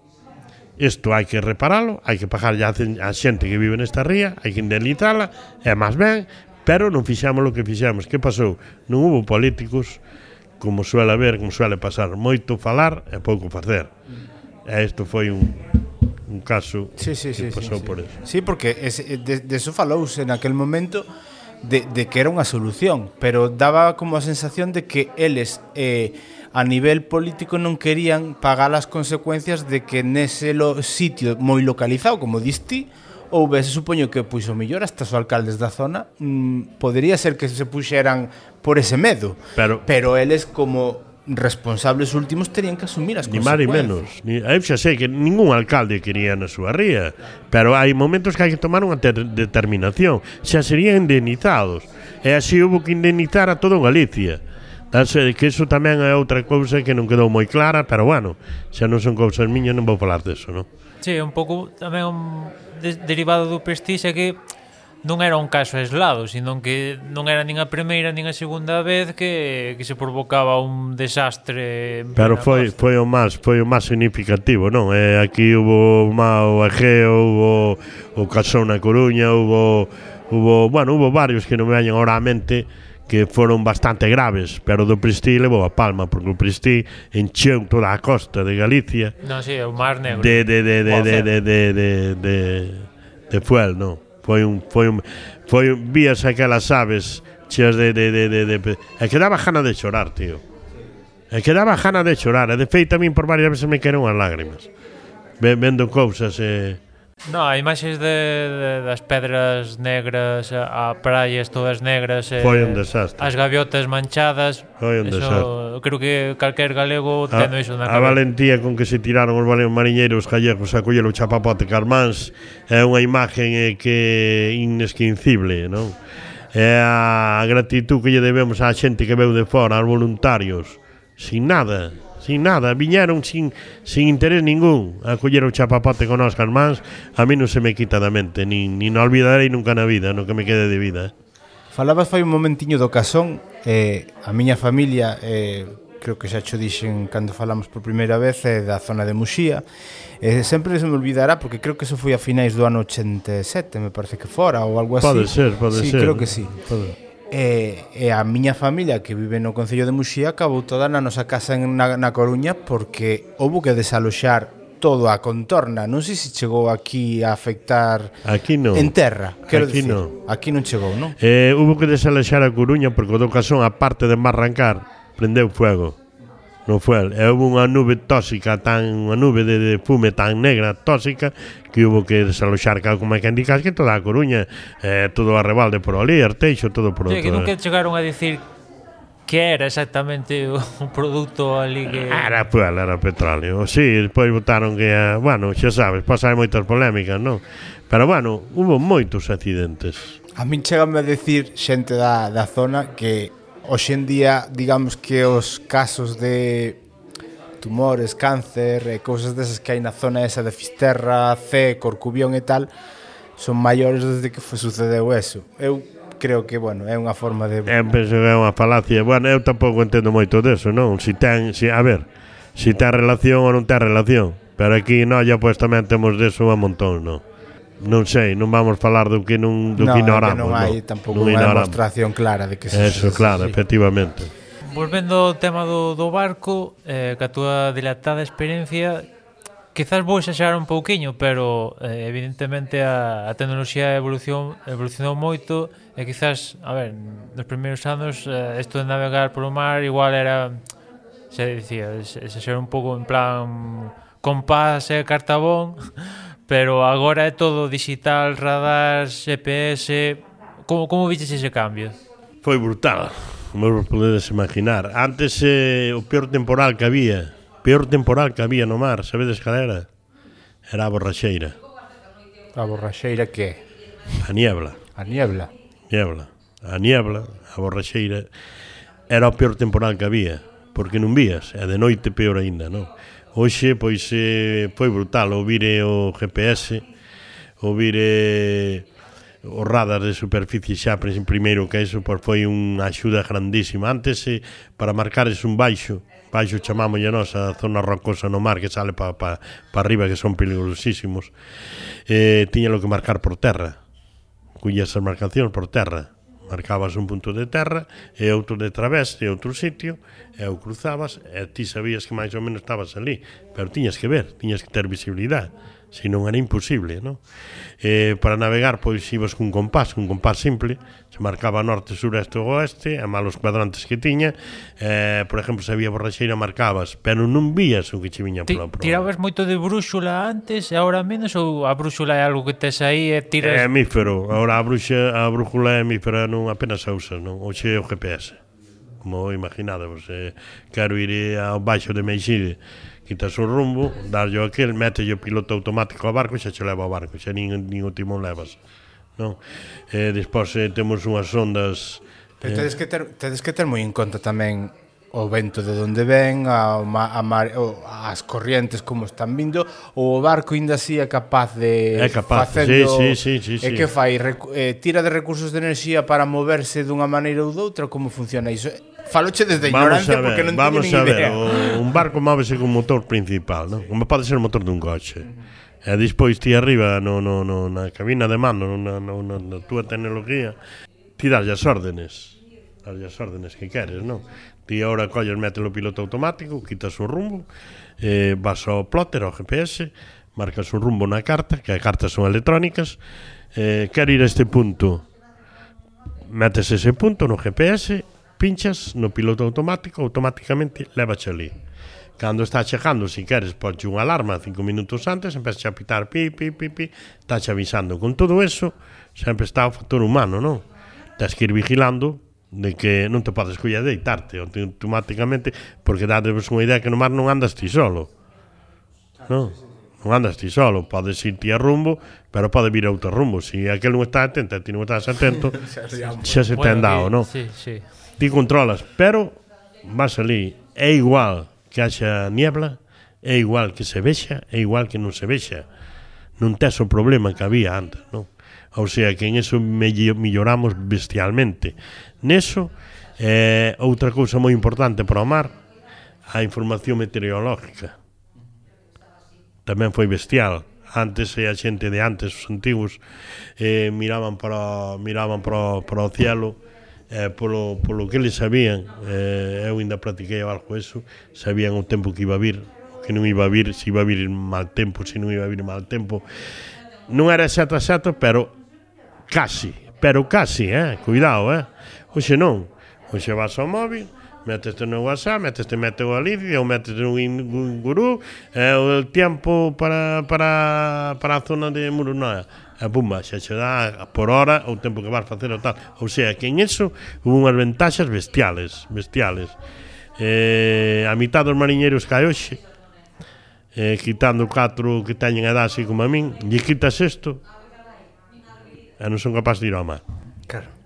Porque ti en ese aspecto eh, viviches as dúas partes. Entón, Efectivamente. Entón, para ti, eh, tendo a experiencia que tiñas de ir, digamos, a cegas no aspecto de que tiñas que tirar das, da, do que ti sabías. Efectivamente, do que me enseñaron. O que fas agora, diste, isto agora está chupado en comparación claro, co que facíamos é, é bestial, tempo. che dije bestial. Hoxe quitas os aparatos, estes rapaces novos que empezaron a andar ao mar, quitas eso, e non poden ir ao mar. Non poden, non son capaces de ir. Non son capaces de ir. Que por un lado é unha bendición tamén, non? Quero decir, que para claramente. de cara a unha profesión da que vivir e tal, saber que contas con todos esos recursos eh, é unha eh, maravilla. Cando eu estrenei o Axexo, xa tiña radar, meter a radar, xa xa tiña zona, non tiña GPS. Tiña radar, xa marcábanos co radar de superficie, xa marcábanos, facíanos un punto, e marcabas, sabías en que zona estabas, a parte de que vías vías o radar o que che fai é ver, non? Vela, ves terra, ves un barco, ves outro barco, dacho ali na pantalla, non? Pois acórdame, vou vos contar unha anécdota que me pasou eh, vindo de traballar de noite, andábamos a Nécora, ao Camarón, e a dúas millas ou así de Portusín, sentimos gritar. Eh, oh, eu, eu, algo pasa aí, a ver. Pero eu non vía nada, o que vía, vía no, no radar, lógicamente, vía no radar eh, e cerqueime pouquiño a pouco, pouquiño a pouco, era un bote, barquiño pequeno, a remos cun farabordo, sabes o que é o farabordo, non? Motor este que leva pola popa as lanchiñas, pequeno, de 4 cabalos, é un señor de edad, é un rapaz de 12 ou 13 anos. E isto serían as 5 da mañá. E dixo, vos que facedes aquí? Dixinho o señor. Señor Blanco como a ser, o señor xa de edad, eh? a mellor é... Eh, quero recordar, son uns 70 anos. E o rapaz doce, foron a pescar. Foron a pescar e cerrouselle de niebla. Desorientáronse. Acabaron gastando a, a gasolina, o, o, o que tiñan, que era un tanquiño pequeno, e perderonse, estaban perdidos. Amarrámoslos, levámoslos para Portosín. Ti fíjate o medo que terían, o medo que pasaron, que cando chegamos a Portosín, eu traía amarrado pola popa, mandeinos vir para a bordo, o rapaciño metino na máquina, dámolle un jarsein morto de frío, era no mes de noviembre. Fíjate, tío, o medo que tiñan que ter, que cando chegamos a Portosín non nos vin. Cando o barco atracou o, a rampla para, para, para tal, vino saltar e desapareceron, non se preocuparon nin do bote. Deixei eu ali amarrada tal outro día, des que me viñaron buscar, eu non sei que non vou buscar, isto xa non vai. Eh, non sei que nos, eh, nos veu buscar, pero viñámonos buscar. Quero che dicir que eso hoxe non pasaría. Hoxe non pasaría. Hoxe co GPS, pois é como na carretera. Xa, xa, xa. Quero ir ao Lela. Vete mi ubicación a boa Lela. E no mar pasa igual. Sí, sí, sí. Eu, pase mira, igual. eu recordo os primeiros anos nos que eu saía coa miña muller de viaxe por aí a facer turismo, que falabas an... bueno, falábamos antes de ir ao millor pois a León ou a Burgos ou tal, coller e mirar nun mapa, a ver, por onde teño que coller, por aquí, por aquí, por aquí. Despois iba me fiando da, das señales. Hoxe en día, como me quites do GPS, non, non sei se sabería chegar. É unha cuestión de costumbre. Non é cuestión de non saber ou non saber. Que, que ten que haber no mar? Non pode haber descoidos. Eso está pasando, eh? está pasando, é malo ti, por con todos os aparatos que teño, porque ti, ti o barco no mar sigas non conduces. Cando, cando é unha ruta larga, non tens por que estar ali no, no timón no, no, no volante do que no, metes o rumbo dalle ao piloto. E quero ir a tal sitio. Ti marcas o sitio e o piloto leva che bum bum piloto automático. Que pasa no mar? non pode haber descoidos. O barco vai solo pero ti tens que estar ali. Ti tens que estar mirando que non veñan por ali que non veñan por alá. Que o piloto non se jode a xa unha desviación e xe meta na costa ou xe meta nun baixo. Iso é o que tens que facer. Esa hai que coidalo, que moita xente non o coida. Claro, porque quieto, quieto non estás. Estás a... Mm, Va navegando. Navegando, eh, Va navegando. como te despistes... E cando, e cando o barco cae un pouco, o piloto corrige o rumbo, volvo ao rumbo outra vez, non? Volvo ao rumbo. E así, por exemplo, se desvía moito, estes pilotos modernos que hai, pesa pi, pi, pi, pesa xa habita, hai unha alarma que se di tal. Pero con todo eso, aparte de todo eso, ti tens que ir pendiente, ti non vas solo no mar. Ti tens que ir pendiente, vean un barco, vean outro, outro que está faenando, un pescador que está que chanda, eu sei. Sí, sí, sí. Imagino que terás que ter tamén un control desde terra non sei, dicirlle a autoridade, mira, pois vou sair nestas horas. Non, non, non se dá eso. Non, non, non, No. Ti sales para o mar eh, a hora que queres e, eh, eh, bueno, hai horas para que che marcan o traballo, non? Hai, por exemplo, según que arte este traballando, igual che din, tens que empezar e... A ver, temos que ter un descanso de 48 horas no mar. 48 horas. E despois dentro dentro dese horario, pois hai un horario de, de decir, bueno, pois tens que traballar eh, desde as 12 hasta as 6 da tarde ou tal. Pero pan, deso nada.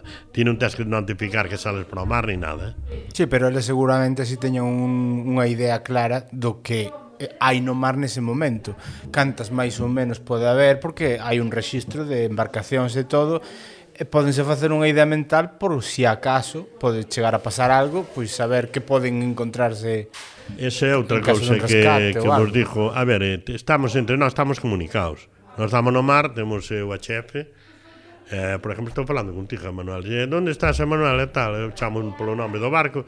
E eu, bueno, pois estou aquí na zona de Muros eh, tal, vou para tal sitio, ti falas con aquilo, ou sea, estamos todos comunicados. Non é, ou sea, é unha jerga que hai que estar comunicado, estás falando cos compañeros, sales para o mar, das bons días, bons, bons días e tal, vas, vas falando con eles, non, non tes... E Hai tertulia. Eh? Hai tertulia. Ai, ai, ai, ai todo, todo o día, toda a mañán, xinterchón, hai tertulia, hai debate a montóns, a montóns. Faladas de fútbol ou de, de todo, do, do que, que cade, non? do que cade, claro. Eso está ben, non? Porque... Sí, claro, xuda xa pasar o día, sí, eh, mal é o compañerismo é o que hai, non? Sí, porque eh. un pouco a idea que teña o de, de, do mundo do mar, quizás derivado de, de, de películas, eh, un pouco un pouco da pesca, non? É que hai que ter moita paciencia, E despois un certo punto de, de, de que o mar é, a xente do mar é un pouco como solitaria, mm, que vai a súa bola, non sei se é certo, depende no, de cada un. No, ou... está engañado totalmente. No. Eh, sales para o mar, é eh, o primeiro que fan os barcos é dar os días.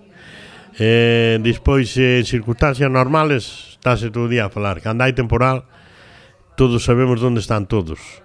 isto tamén é importante. Iba e escuché, Fidel, en que zona estás? Estou eh, levantando a rede en tal sitio, tal e cual, eh, tal día malo, este ou outro, tal. Sabemos todo en cada momento, porque eh, comunicámonos entre todos, non? Eh, ou sea, non é, a xente do mar é, o compañerismo é moito, é moito, é grande, non? É grande. Hoxe cambiou moitísimo todo, todo. Antes, cando había niebla, para avisarlle a un barco, fíjate ti onde chegamos, mira, Cando había niebla antes, eso vi nuevo ainda. Cerrábase eh. de borraxeiro, non vías nada, pero nada, eh? Nada. Eh, para ibas navegando ou estabas parado e sentías un motor dun barco grande e eh, para que che oíran tocaba a bobina sabes o que é a bobina, o corno aquel que se colle no mar. Sí, a, a buguina, non? A buguina. A buguina, a caracola. A caracola, efectivamente. Nós chamamos o corno, que ese, ese corno, cando teña esa oportunidade, vexa de un, cóllelo, vacío e Polo Nourella e Sinte la sola do mar. Non é broma. Sí, eh? non, non, non, porque vou non dicir, o último retrato sonoro, este podcast que estás grabando connosco, graveino con Teresa Ramiro, que é unha muller mariscadora da Ría do Burgo, coñécela, non? É, poeta. É poeta, é efectivamente, poeta. Está, e gravou comigo. Es, gravou contigo, Gravou, está. E levou a buguina para facer a, eh, pa facer a sonar. Está, hai un temos unha carga mariñeira que decimos que quixaleu de de de José, a máis de José Iglesias, a máis de de do percebeiro de que morreu de como lle chamaban a este que estuven con ele na Radio Galega non me acordo, eh, cando acabamos unha frase ou un poema, cando acaba esta xente sempre dicimos Medro Mar. Medro Mar, efectivamente. Medro. Pois aí Medro sai un par de veces o de Medro Mar no podcast, porque, bueno, a verdade é que a conversa con Teresa foi foi maravillosa, e a verdade é que Na igual conozco... estamos falando xe contigo derivado desa conversa. Por, non por, por exactamente salir ti na conversación, sino por, por a querencia a seguir falando do mar. Eh, non a conozco personalmente, pero sí que escoito, escoito a, a radio algunhas veces e tal, eh, sí que se... Eh, a ver, a xente do mar está comunicada en todo. Cando antes, é o que vos estaba dicindo eu, cando había a borraxeira, a niebla, tocábase o corno. Sentías un barco que collía uh, para avisarlle, para avisarlle. Algo parecido que face o que fai o a vaca de Fisterre. Uh, oh, é igual.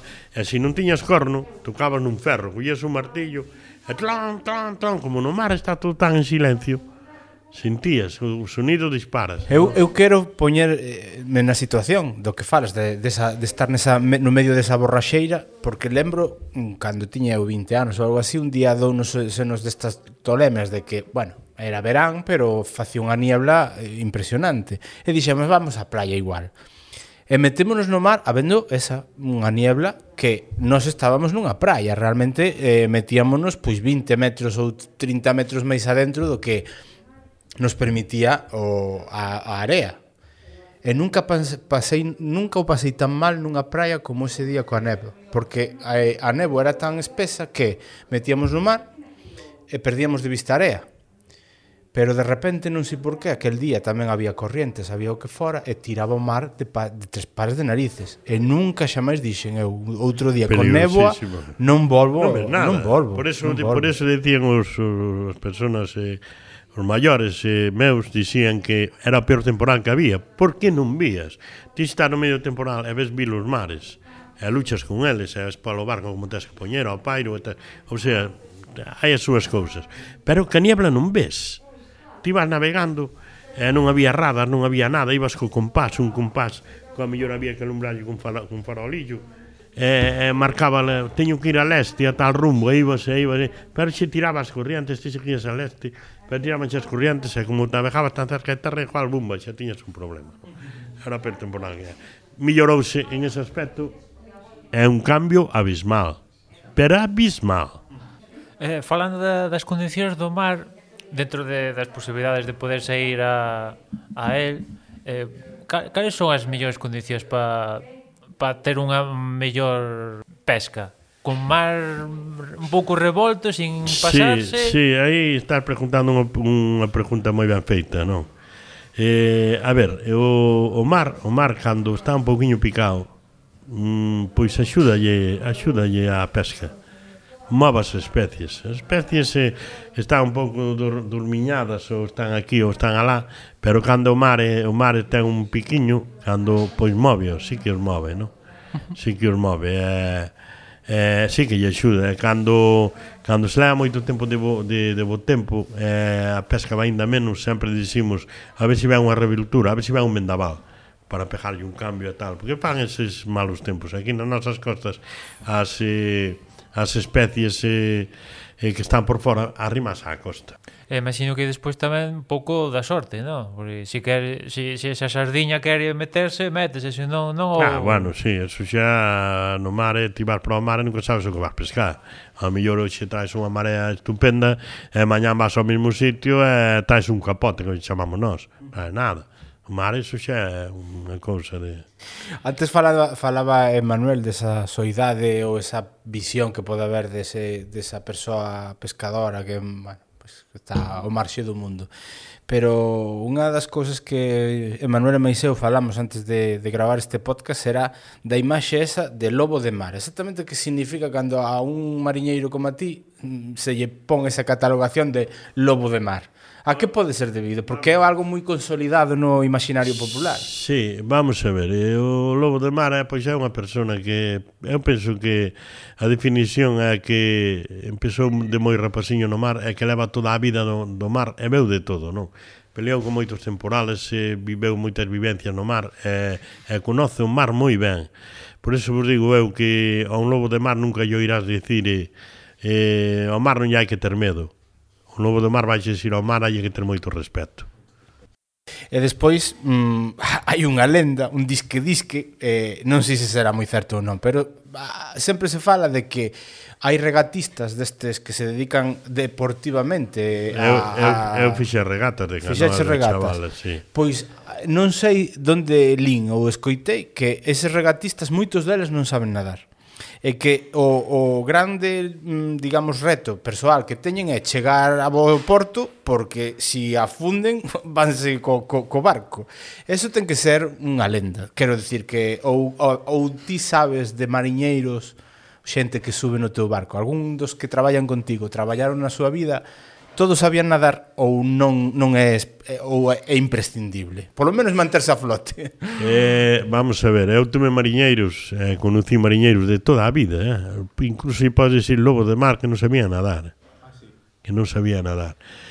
Penso que é un é unha, unha falta de, de, de, de, de de carisma incluso da persona, non, non, non, non querer aprender eh, a nadar para para porque a ver, non fai falta que estes en mar aberto para ter un accidente. Pódese eh, chegar eh, ao porto, querer embarcar a bordo, e xa se ten dado, xa se deu algún caso que era ao mar a non saber nadar.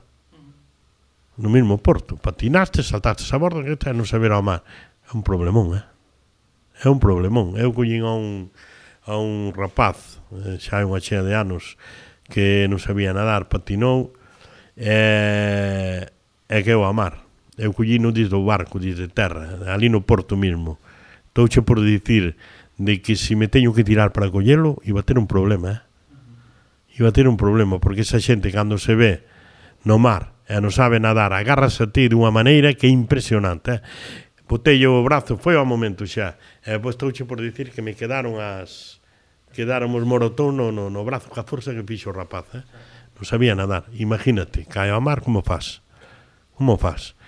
Eu penso que para andar eh, para ir dedicarse ao mar e eh, vivir do mar ou andar no mar eh, debería de ser obligatorio saber nadar. Debería de ser obligatorio. E, e agora para, para traballar e tal nestes... Mm, en todas as empresas, da igual o sector que sexa, sempre hai unha prevención de riscos laborais. Supoño que mm, eu penso que se hai unha prevención de riscos laborais máis justificada é na xente que, que ides ao mar. E supoño que parte da formación debería ir por ese lado tamén, non? Debería de ir. Eh, eu sobre eso teño, teño, teño unha idea que é un pouco curiosa. Eu vouche falar de... Eh, non sei se está desbar metidos neso na no, no tema de, de do laboral, de De riesgos laborais? De riesgos laborales, estades algún de vos? Eu teño a formación que me dan no meu traballo, que eu traballo nunha biblioteca, ou sea que imagínate que prevención de riscos eh, laborais pode ter eu. Eu teño unha teño unha, unha versión, teño unha ideología sobre eso que vou na dicir que seguramente non vai gustar a quen lle escoite, pero para a miña, o meu pensamento, a miña idea. Cando se fixeron aquí puestos de traballo, cando se fixeron puestos de traballo eh, estes últimos anos estes últimos anos nós quixaron ser moi europeos eu non digo que en Europa iso funcione fixaronse a conta da xente que está traballando coitado vos que vos dixo eh? o de riesgo laborables laborables como lle chaman nós tamén non temos é obligado a min ven ali unha rapaza e me di ou lle di a un mariñeiro meu Ten cuidado, aquí hai que poñer unha pegatina que a maquinilla pode che joder un brazo, pero, pero señor mío, pero que levamos toda a vida, que nós eso xa sabemos.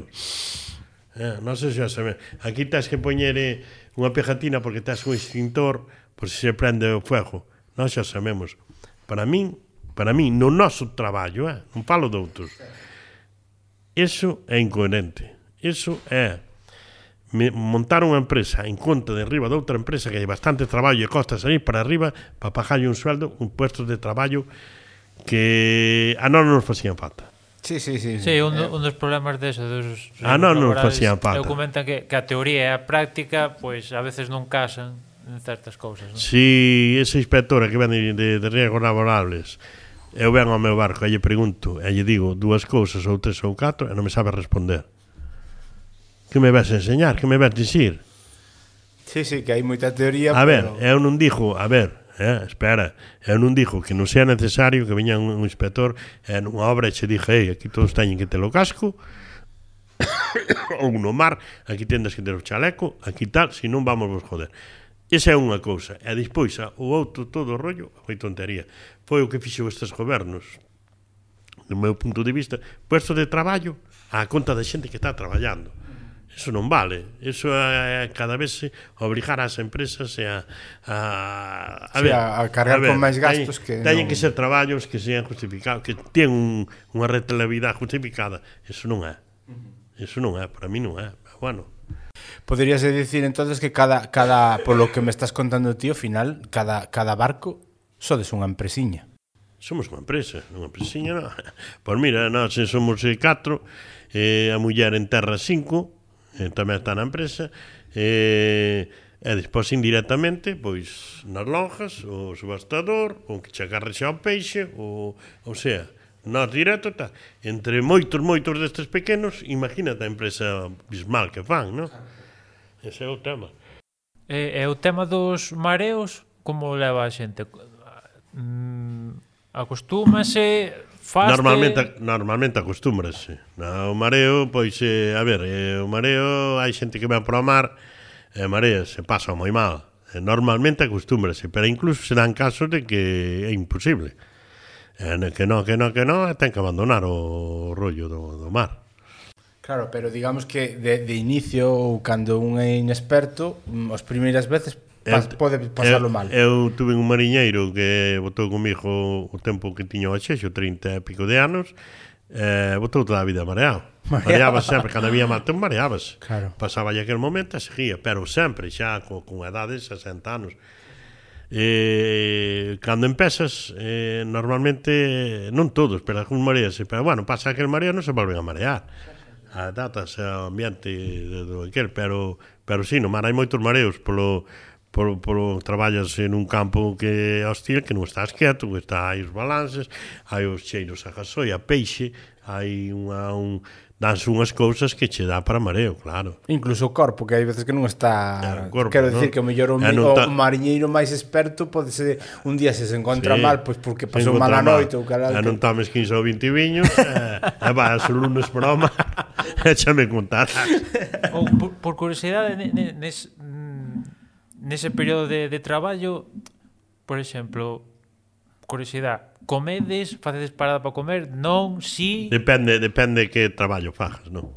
Antiguamente, antiguamente facíase de comer no mar.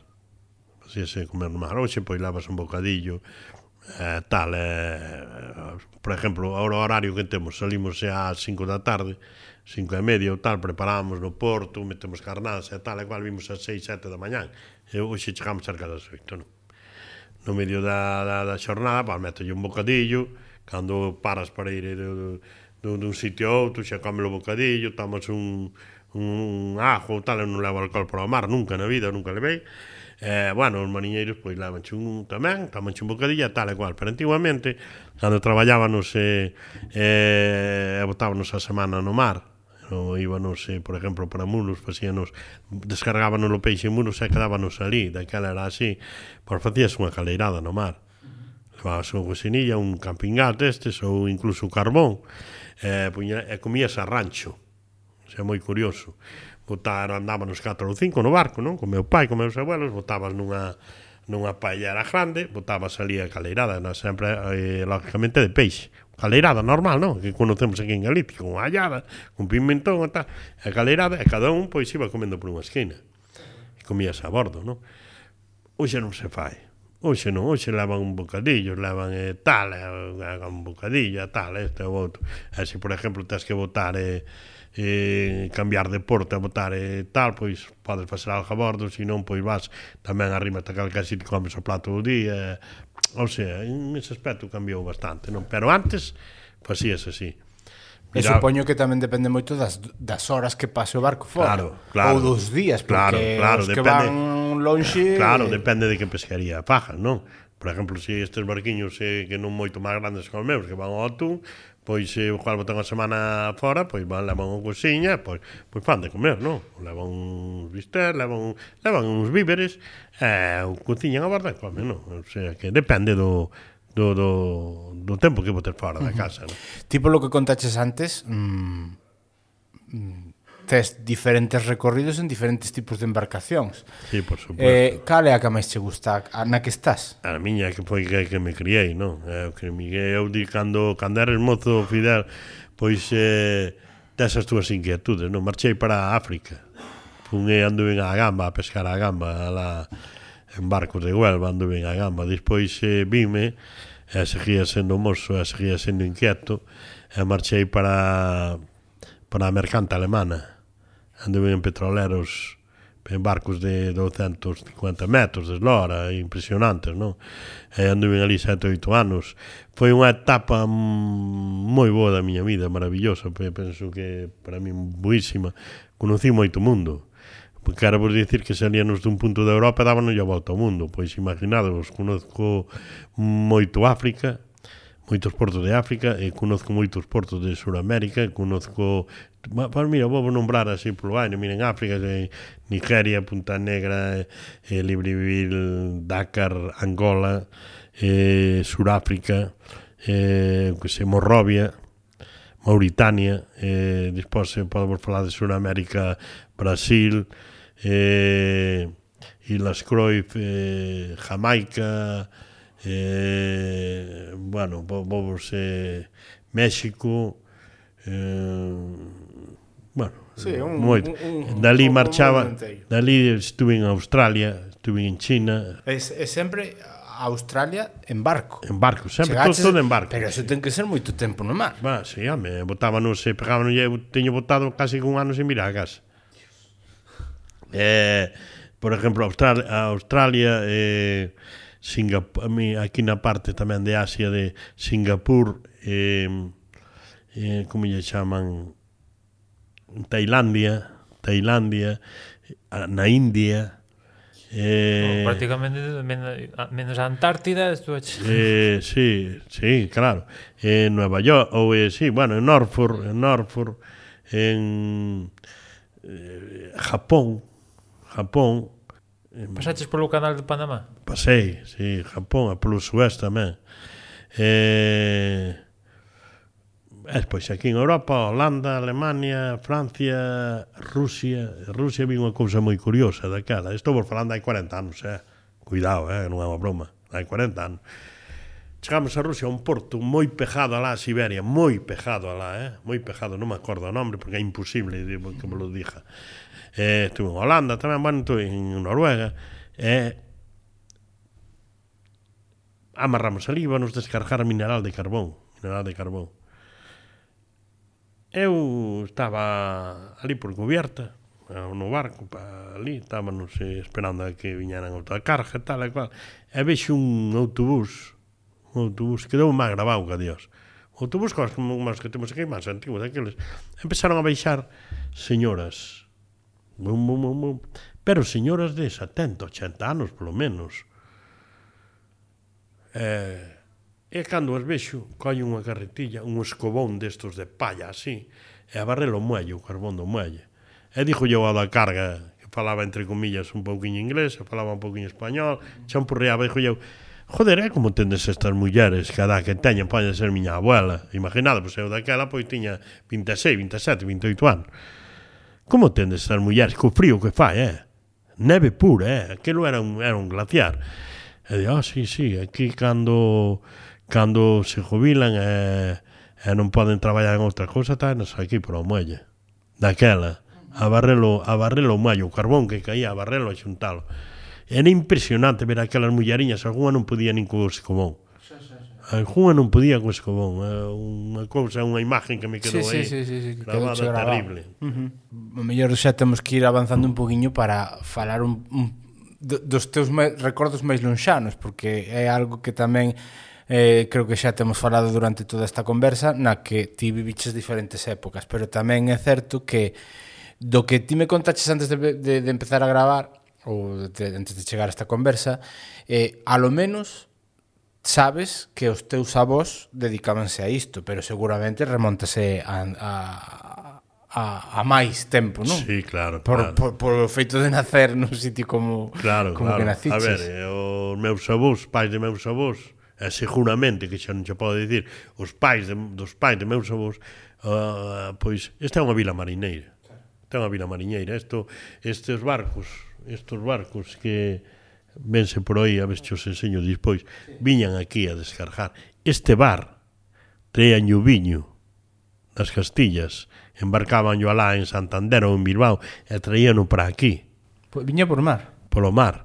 E hai un hai unha anécdota, hai unha leyenda, os mariñeiros eh, eran barricas de 500 litros incluso, de, de viño, este bar, este bar, este bar, este bar que ten 100 anos, pois traíanlle que facían cando viñan en ruta, facían unha barreniña pequena. Viñan un barreno ao barril e facían unha barreniña, metíanlle unha palla. E viñan bebendo. Iban comer, viñan bebendo.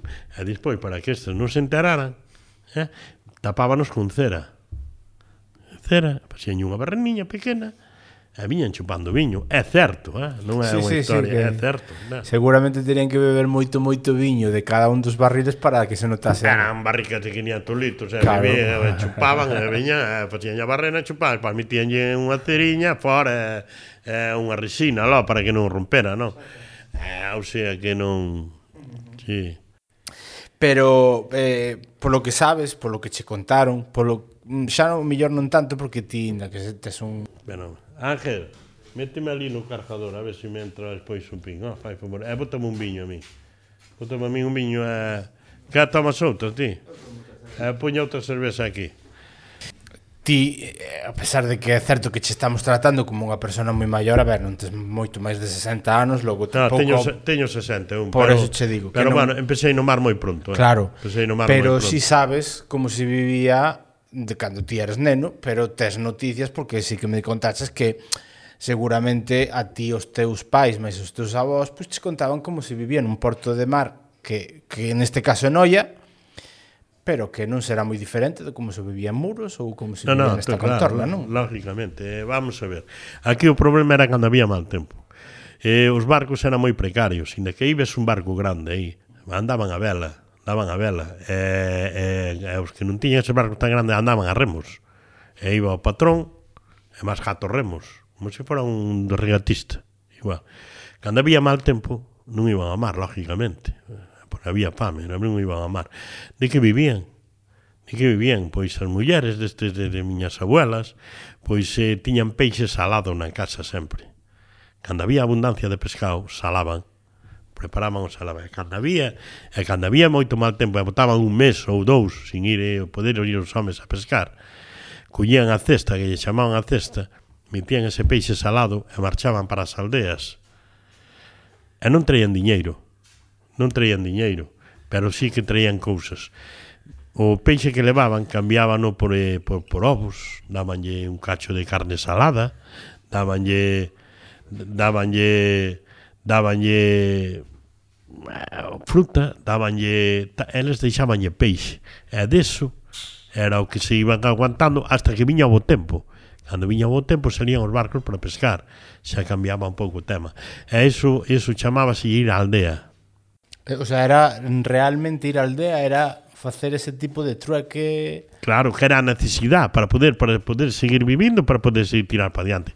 Dadevos de conta que as familias, as familias eran inmensas. Estamos falando de 15, de 6, de 7 fillos. Hubo unha familia aquí, unha familia aquí, ainda se leu, ainda non hai moito na prensa, que chegou a ter 24 fillos sentados á mesa. Había gemelos, eh, tamén. Eh? Non sei se habría, era... xa non sei se habría algún trillito.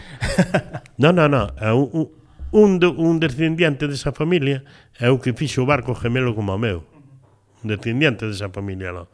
24. Diz que cando chegaban os dous últimos á mesa se vían a deseaban para comer. Para comer algo, non? Para ver se que caía algo. O sea, era de como, como se movían, pero non só aquí neste pobo, eh? Era na, na Galicia costeira que conocemos, cando había moito mal tempo, o que tiña unha finca e tal, ainda botaba algo de unha patata, botaba un tomate e tal. E o que non tiña, como por exemplo a miña familia non tiña, vivía solo do mar, que facían miñas abuelas xa eran precursoras, cando había abundancia de sardiña, o ese tipo de peixe, xardas ou que sea, salaban. Tiñan as ali saladiñas, que viña mal tempo, collían, eh, enchen a cesta e marchaban para a aldea. Salalas eh, sería igual que que os arenques estes que se venden. Igual como o a bacalao. No? O bacalao é... Eh? Abre, abre a sardiña, quita a tripa, ábrela, unha capa de sal, Vala poñendo unha encima da outra, outra capa de sal, vala poñendo unha encima da outra, outra capa de sal. Que se está perdendo ese consumo, verdad?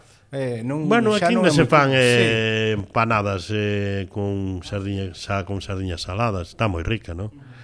Bueno, hai quen, eh, bueno, na vosa xuventú xa sei, porque na, na miña casa vexo os netos, vexo os fillos, e eh, falalle desto e, eh, e chuculún, e van eh, ao súper e traen unha pixe, e, eh, eh, unha lasaña, e, eh, abuelo queres? Non, fillo, non quero. Pois, na, eu, por exemplo, no meu caso, na miña familia, miña miña nai era aficionada de vez en cando traer unha arenca desas claro, que, que viñan sí. en con en caixas de madeira, aquí, que viñan todas ben aquí, aquí o vendían, aquí sí. vendían, vendían aquí eh, traían as sardiñas do casco. É, é, é certo que é un sabor o pai, que, que o pai deste rapaz. É unha, un sabor que non non é moi, como dicir, o mellor non é un, un gusto de todo o mundo, pero non estaba mal, a verdad que eso sabía, sabía ben, eu, eh? un cochiño de broa ou sí, algo así, claro, eso sabía, pinta. Era o que había. Bueno, pois eso era era como facía, non? Como se vivía, non? Sí, eu creo que... Chega, pois pues non. No, no, no que... se tes prisa marchamos, pero deixanos no, un pouquiño no, máis que xa no. estamos enfilando o final. Que, eh? que, que pese a costa que temos, eu no meu caso son máis carnívoro que que consumidor de, de peixe, pero pexa costa que temos, non? Non sei se tes esa impresión ti ou... Na xente todo? nova, sí. Na xente nova, sí. Eh, non sei por qué, pero pero vexo nos netos tamén, non? Na xente nova que teño na casa. Eh, eh, si o peixe como como que como que non, pero cambia unha cousa. Así como se van collendo anos, a xente vai consumindo máis pescado, non sei por qué. Pero ahora, ahora pixa, uns espaguetis, un, un, uns canelones, abuela, armen uns canelones. Eu eh, me cajo en Dios, non podes comer unha sardiña asada, cabrón. Os, gust, os, gust, os gustos van evolucionando, é certo que eu mesmo seino por min que vexo que eu teño gustos agora que non tiña con, con 16 anos. Penso que o marketing da televisión tamén vai facendo estragos sí. nese aspecto. Eh, ali se poñen, eh, sale Bill Bradley, eh, comida, comida china, non me tomate que se como é. Joder, tío, no, rapaces ben. ben Ora hai máis opcións que antes era hai isto ou isto. Pero bueno, é que co noso eh, eh, temos que pensar, a mellor fágome repetitivo, que temos o mellor do mundo. Temos o mellor pro, produto do mundo, tanto no mar como en terra. Eh? Xa. Cuidado, sí. eh, que aquí coges un tomate, vas á finca, coges un tomate, o picas, botas unha gota de, de, de, de aceite, unha gotiña de, de, de, de, sal e metes na boca unha manjar, joder. Moito máis o que eh, eh, sembras ti na túa casa eh, que o que compras claro, no supermercado. Eh, a ver, é un manjar, tío. Eh, é que temos un produto maravilloso. Pasa que... Joder. Eh, eu, eu se teño que quedarme cun marisco, eh, segundo, é o percebe. Eu, para min, é o culmen do, do que é o sabor a mar. Eh. Agora, sei que aquí en Noia o, a estrella creo que é a, a, o berberecho. Teño Vamos entendido. A ver, aquí a estrella o berberecho porque é un, é un factor de que vive moitas familias. Eh? Eu penso que a esencia do, do marisco, o marisco todo, todo incluso o mixiñón. O mixiñón é, de noso é, un, é unha pasada faz un mixillón a vinagreta ou faz unha empanada de mixillóns ou faz eh, o que se é unha pasada calquera marisco do noso é unha pasada penso que a esencia, o que máis vale o que máis precio ten é o percebe é malo camarón percebe o camarón o camarón este gordo grande o bo eu teño vendido a 300 euros o quilo eh, imagínate en Loja como chegaría ao restaurante ese. Claro. Doblado o precio, eh? Sí, sí, ou triplicado, eh? Sí, no, no, porque está claro que unha das, das cousas que se sabe, tanto da xente que ta, estades no mar, como a xente de, de que traballa a terra, é que o que menos recibe é o que o recolle e o que o sembra. Pero bueno, é que é, é o que vos dicía, estas empresas pequenas dan tanto de comer a tanta xente que se sumas todo é unha locura. Tanto na lonja, os que empezan a vender o pescado, o intermediario, o do restaurante, o... a ver, é unha pasada, non? penso que o, o percebe, a máis o camarón, eh, penso que é a esencia do, do marisco. Arrimémolle a centola, un bo centolo, arrimémolle unha boa nécora, despois dei o que queiras, unha ameixa desde aquí, eh, as ameixas, a, que, que non lle custa un, un, unha tapa de ameixas á mariñeira, a que non lle custa. A que non lle De momento as miñas fillas se digo que non. Ah, non? no, bueno, porque, pois, porque sí. teñen 13 e 11 anos, o que falábamos, eh, eh. non saben apreciar ah, todavía no, o que vale, Pero, Bueno, pero eso, por si algo nos conocen a plumaris. Xa, xa está claro. Falamos ti máis eu, porque eu recordo de ir de pequeno a algunha praia na zona de Portosín, na que había un edificio que me chamaba moito a atención, que era de pedra, e eu dicía, que carallo era eso? E, polo que me enterei a posteriori, eran conserveiras e creo que teñen un orixe nin siquiera estritamente galego e creo que deso de algo sabes, non? Sí, home, a nosa historia do, do mar. Vamos eh, que cando foi da posguerra despois da posguerra aquí eh, empezaron a implantar eh, fábricas de conserv conserveiras. Eh, foron os cataláns. Foron os cataláns que non fixeron. Certo daron moito empleo, moito traballo e Eh, de feito, eh, por toda a costa hai edificios desos, incluso aquí. Aquí ao lado donde, donde, donde nacín eu, había unha había unha conserveira des... eran cataláns. O catalán chegou aquí, empezou a comprar as sardiñas aos gallegos, aos barcos, eh, os mixillóns e todo, e dedicáronse a facer as latas de conserva. As conserveiras eh, pioneras aquí foron, cata, ca, foron catalanas, eran xente de Cataluña. Pero eso é un tamén un negocio que está un pouco ou como é, porque eu sei que é certo que hoxe en día sei que grandes conserveiras ou polo menos recoñecidas, aínda que penso que o mellor produto suele ser de conserveira máis local, digamos que dun impacto, eu que sei. So, hai unhas con... Hai moitas, a ver, hai moitas, a ver, estaba Escurís, estaba Calvo, estáche... Bueno, hai moitísima, non? Estáche a Rienxeira, hai en aquel... Vamos a ver. Todo vai no produto que poñas. En ti podes ir ao supermercado. Eu que vos recomendo sempre que miredes. Que miredes. Ti vas comer unha lata de sardiñas. Eh? A churrasquiña, por exemplo. Ti coes unha lata de sardiña e mirades sempre. E leede. E pombos. Eh, sardinas de las rías gallegas. Envasadas en tal sitio, en Vigo ou en Villagarcía ou tal de las Rías Gallegas. Non va a descubrir unha lata que poña sardiñas de Marruecos envasadas en Galicia, que as hai. Que dá engaño. Non. Depende do produto. De... Hai latas de mixillóns. De mixillóns que valen 10 euros. E taxa 6 mixillóns. Ou 7. É unha pasada. Pero é unha exquisitez. Os mexillóns así que se os preparan con, con, con E eh, hai latas que valen un euro. Pe, pero o que che decía, son, son conserveiras que non son moi populares como as que mencionaches antes. Por exemplo, Calvo eu penso que é unha marca que todo o mundo asocia.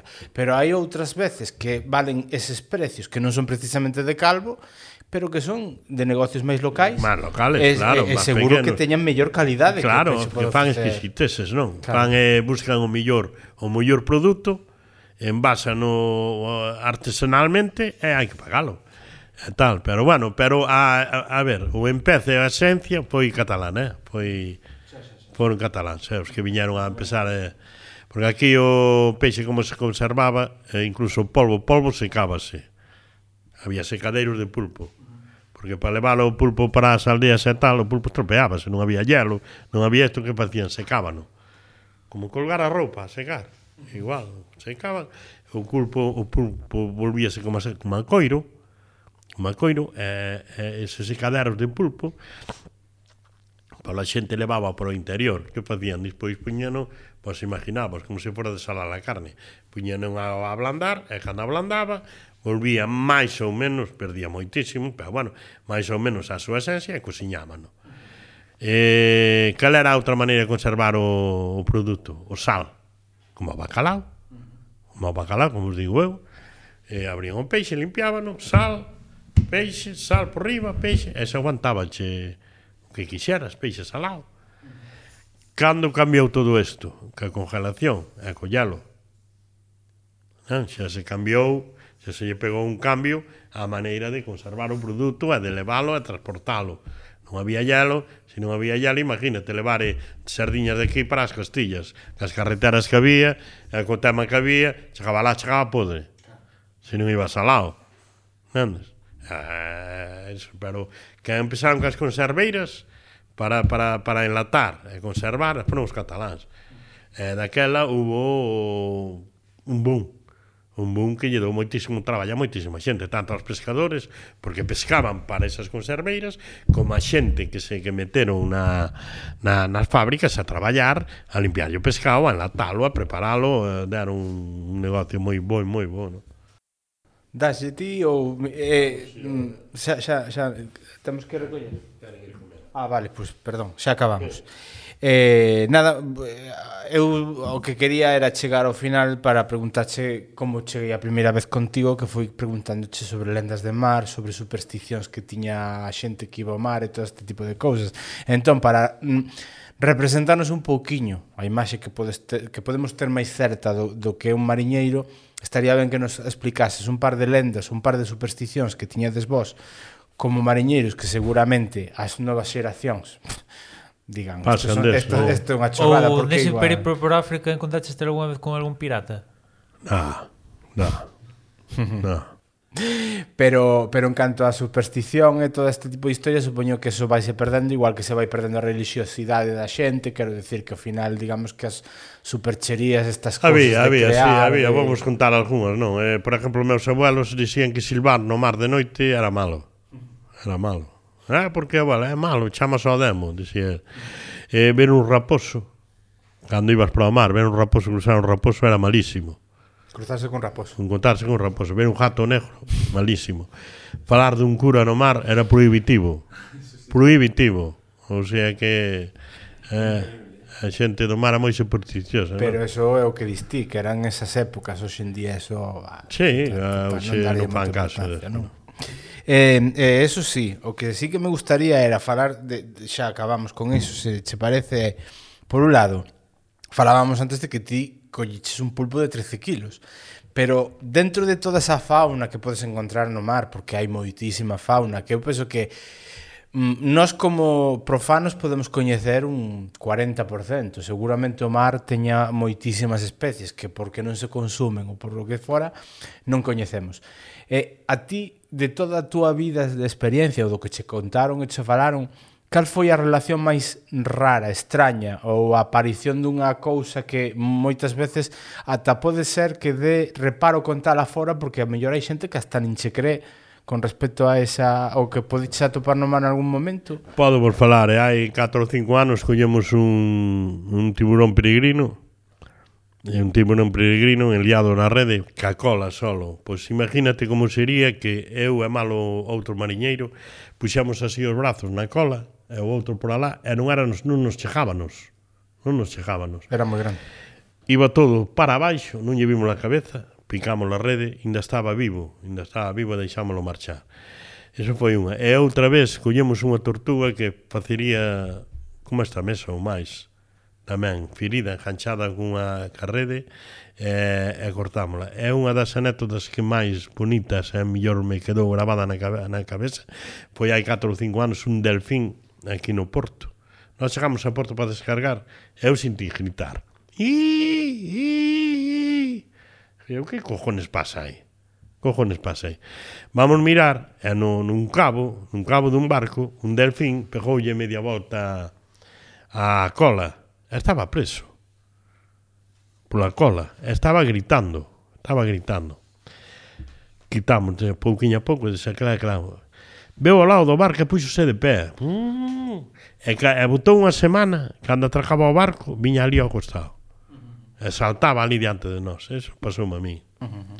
E teste encontrado algunha vez co fenómeno este de, do mar de Ardora? Que de repente o mar sí. ilumínase... Eso pasa todos os anos. Chama llar de las aguas. Arder as augas. Sí, cando cambia a temperatura, ves un banco de peixes e o, o, os destellos do peixe, ves unha blancura grandísima no, no mar. Eso pasa todos os anos. Sí. Eso é normal. Pero é impresionante. É impresionante, é. é, sí, é. Eu, outro día falando con Emanuel falábamos da, do que pode significar o mellor pois ver a aurora boreal ou cosas dese estilo, pero no mar, abaixo. No mar, sí, sí. sí. Eh... A ver, cando cambian as temperaturas das aguas, os deste, a, a estela que deixan os peixes, vira blanco no mar, pola superficie do mar, por abaixo, mira blanco. Cando colles un banco de peixes, eh, pasas por riba del co barco, eh, pasas por riba do banco, e eh, andan por riba, por riba, cando está moi calma, brrr, e ves unha blancura enorme. É eh, moi curioso, pero é, é normal, eh? Velo todos os anos. Normalmente ves, chamanlle ardora, mira, os barcos do cerco, chamanlle tamén ir a ardora. Porque antes pescabas por eso, ardora.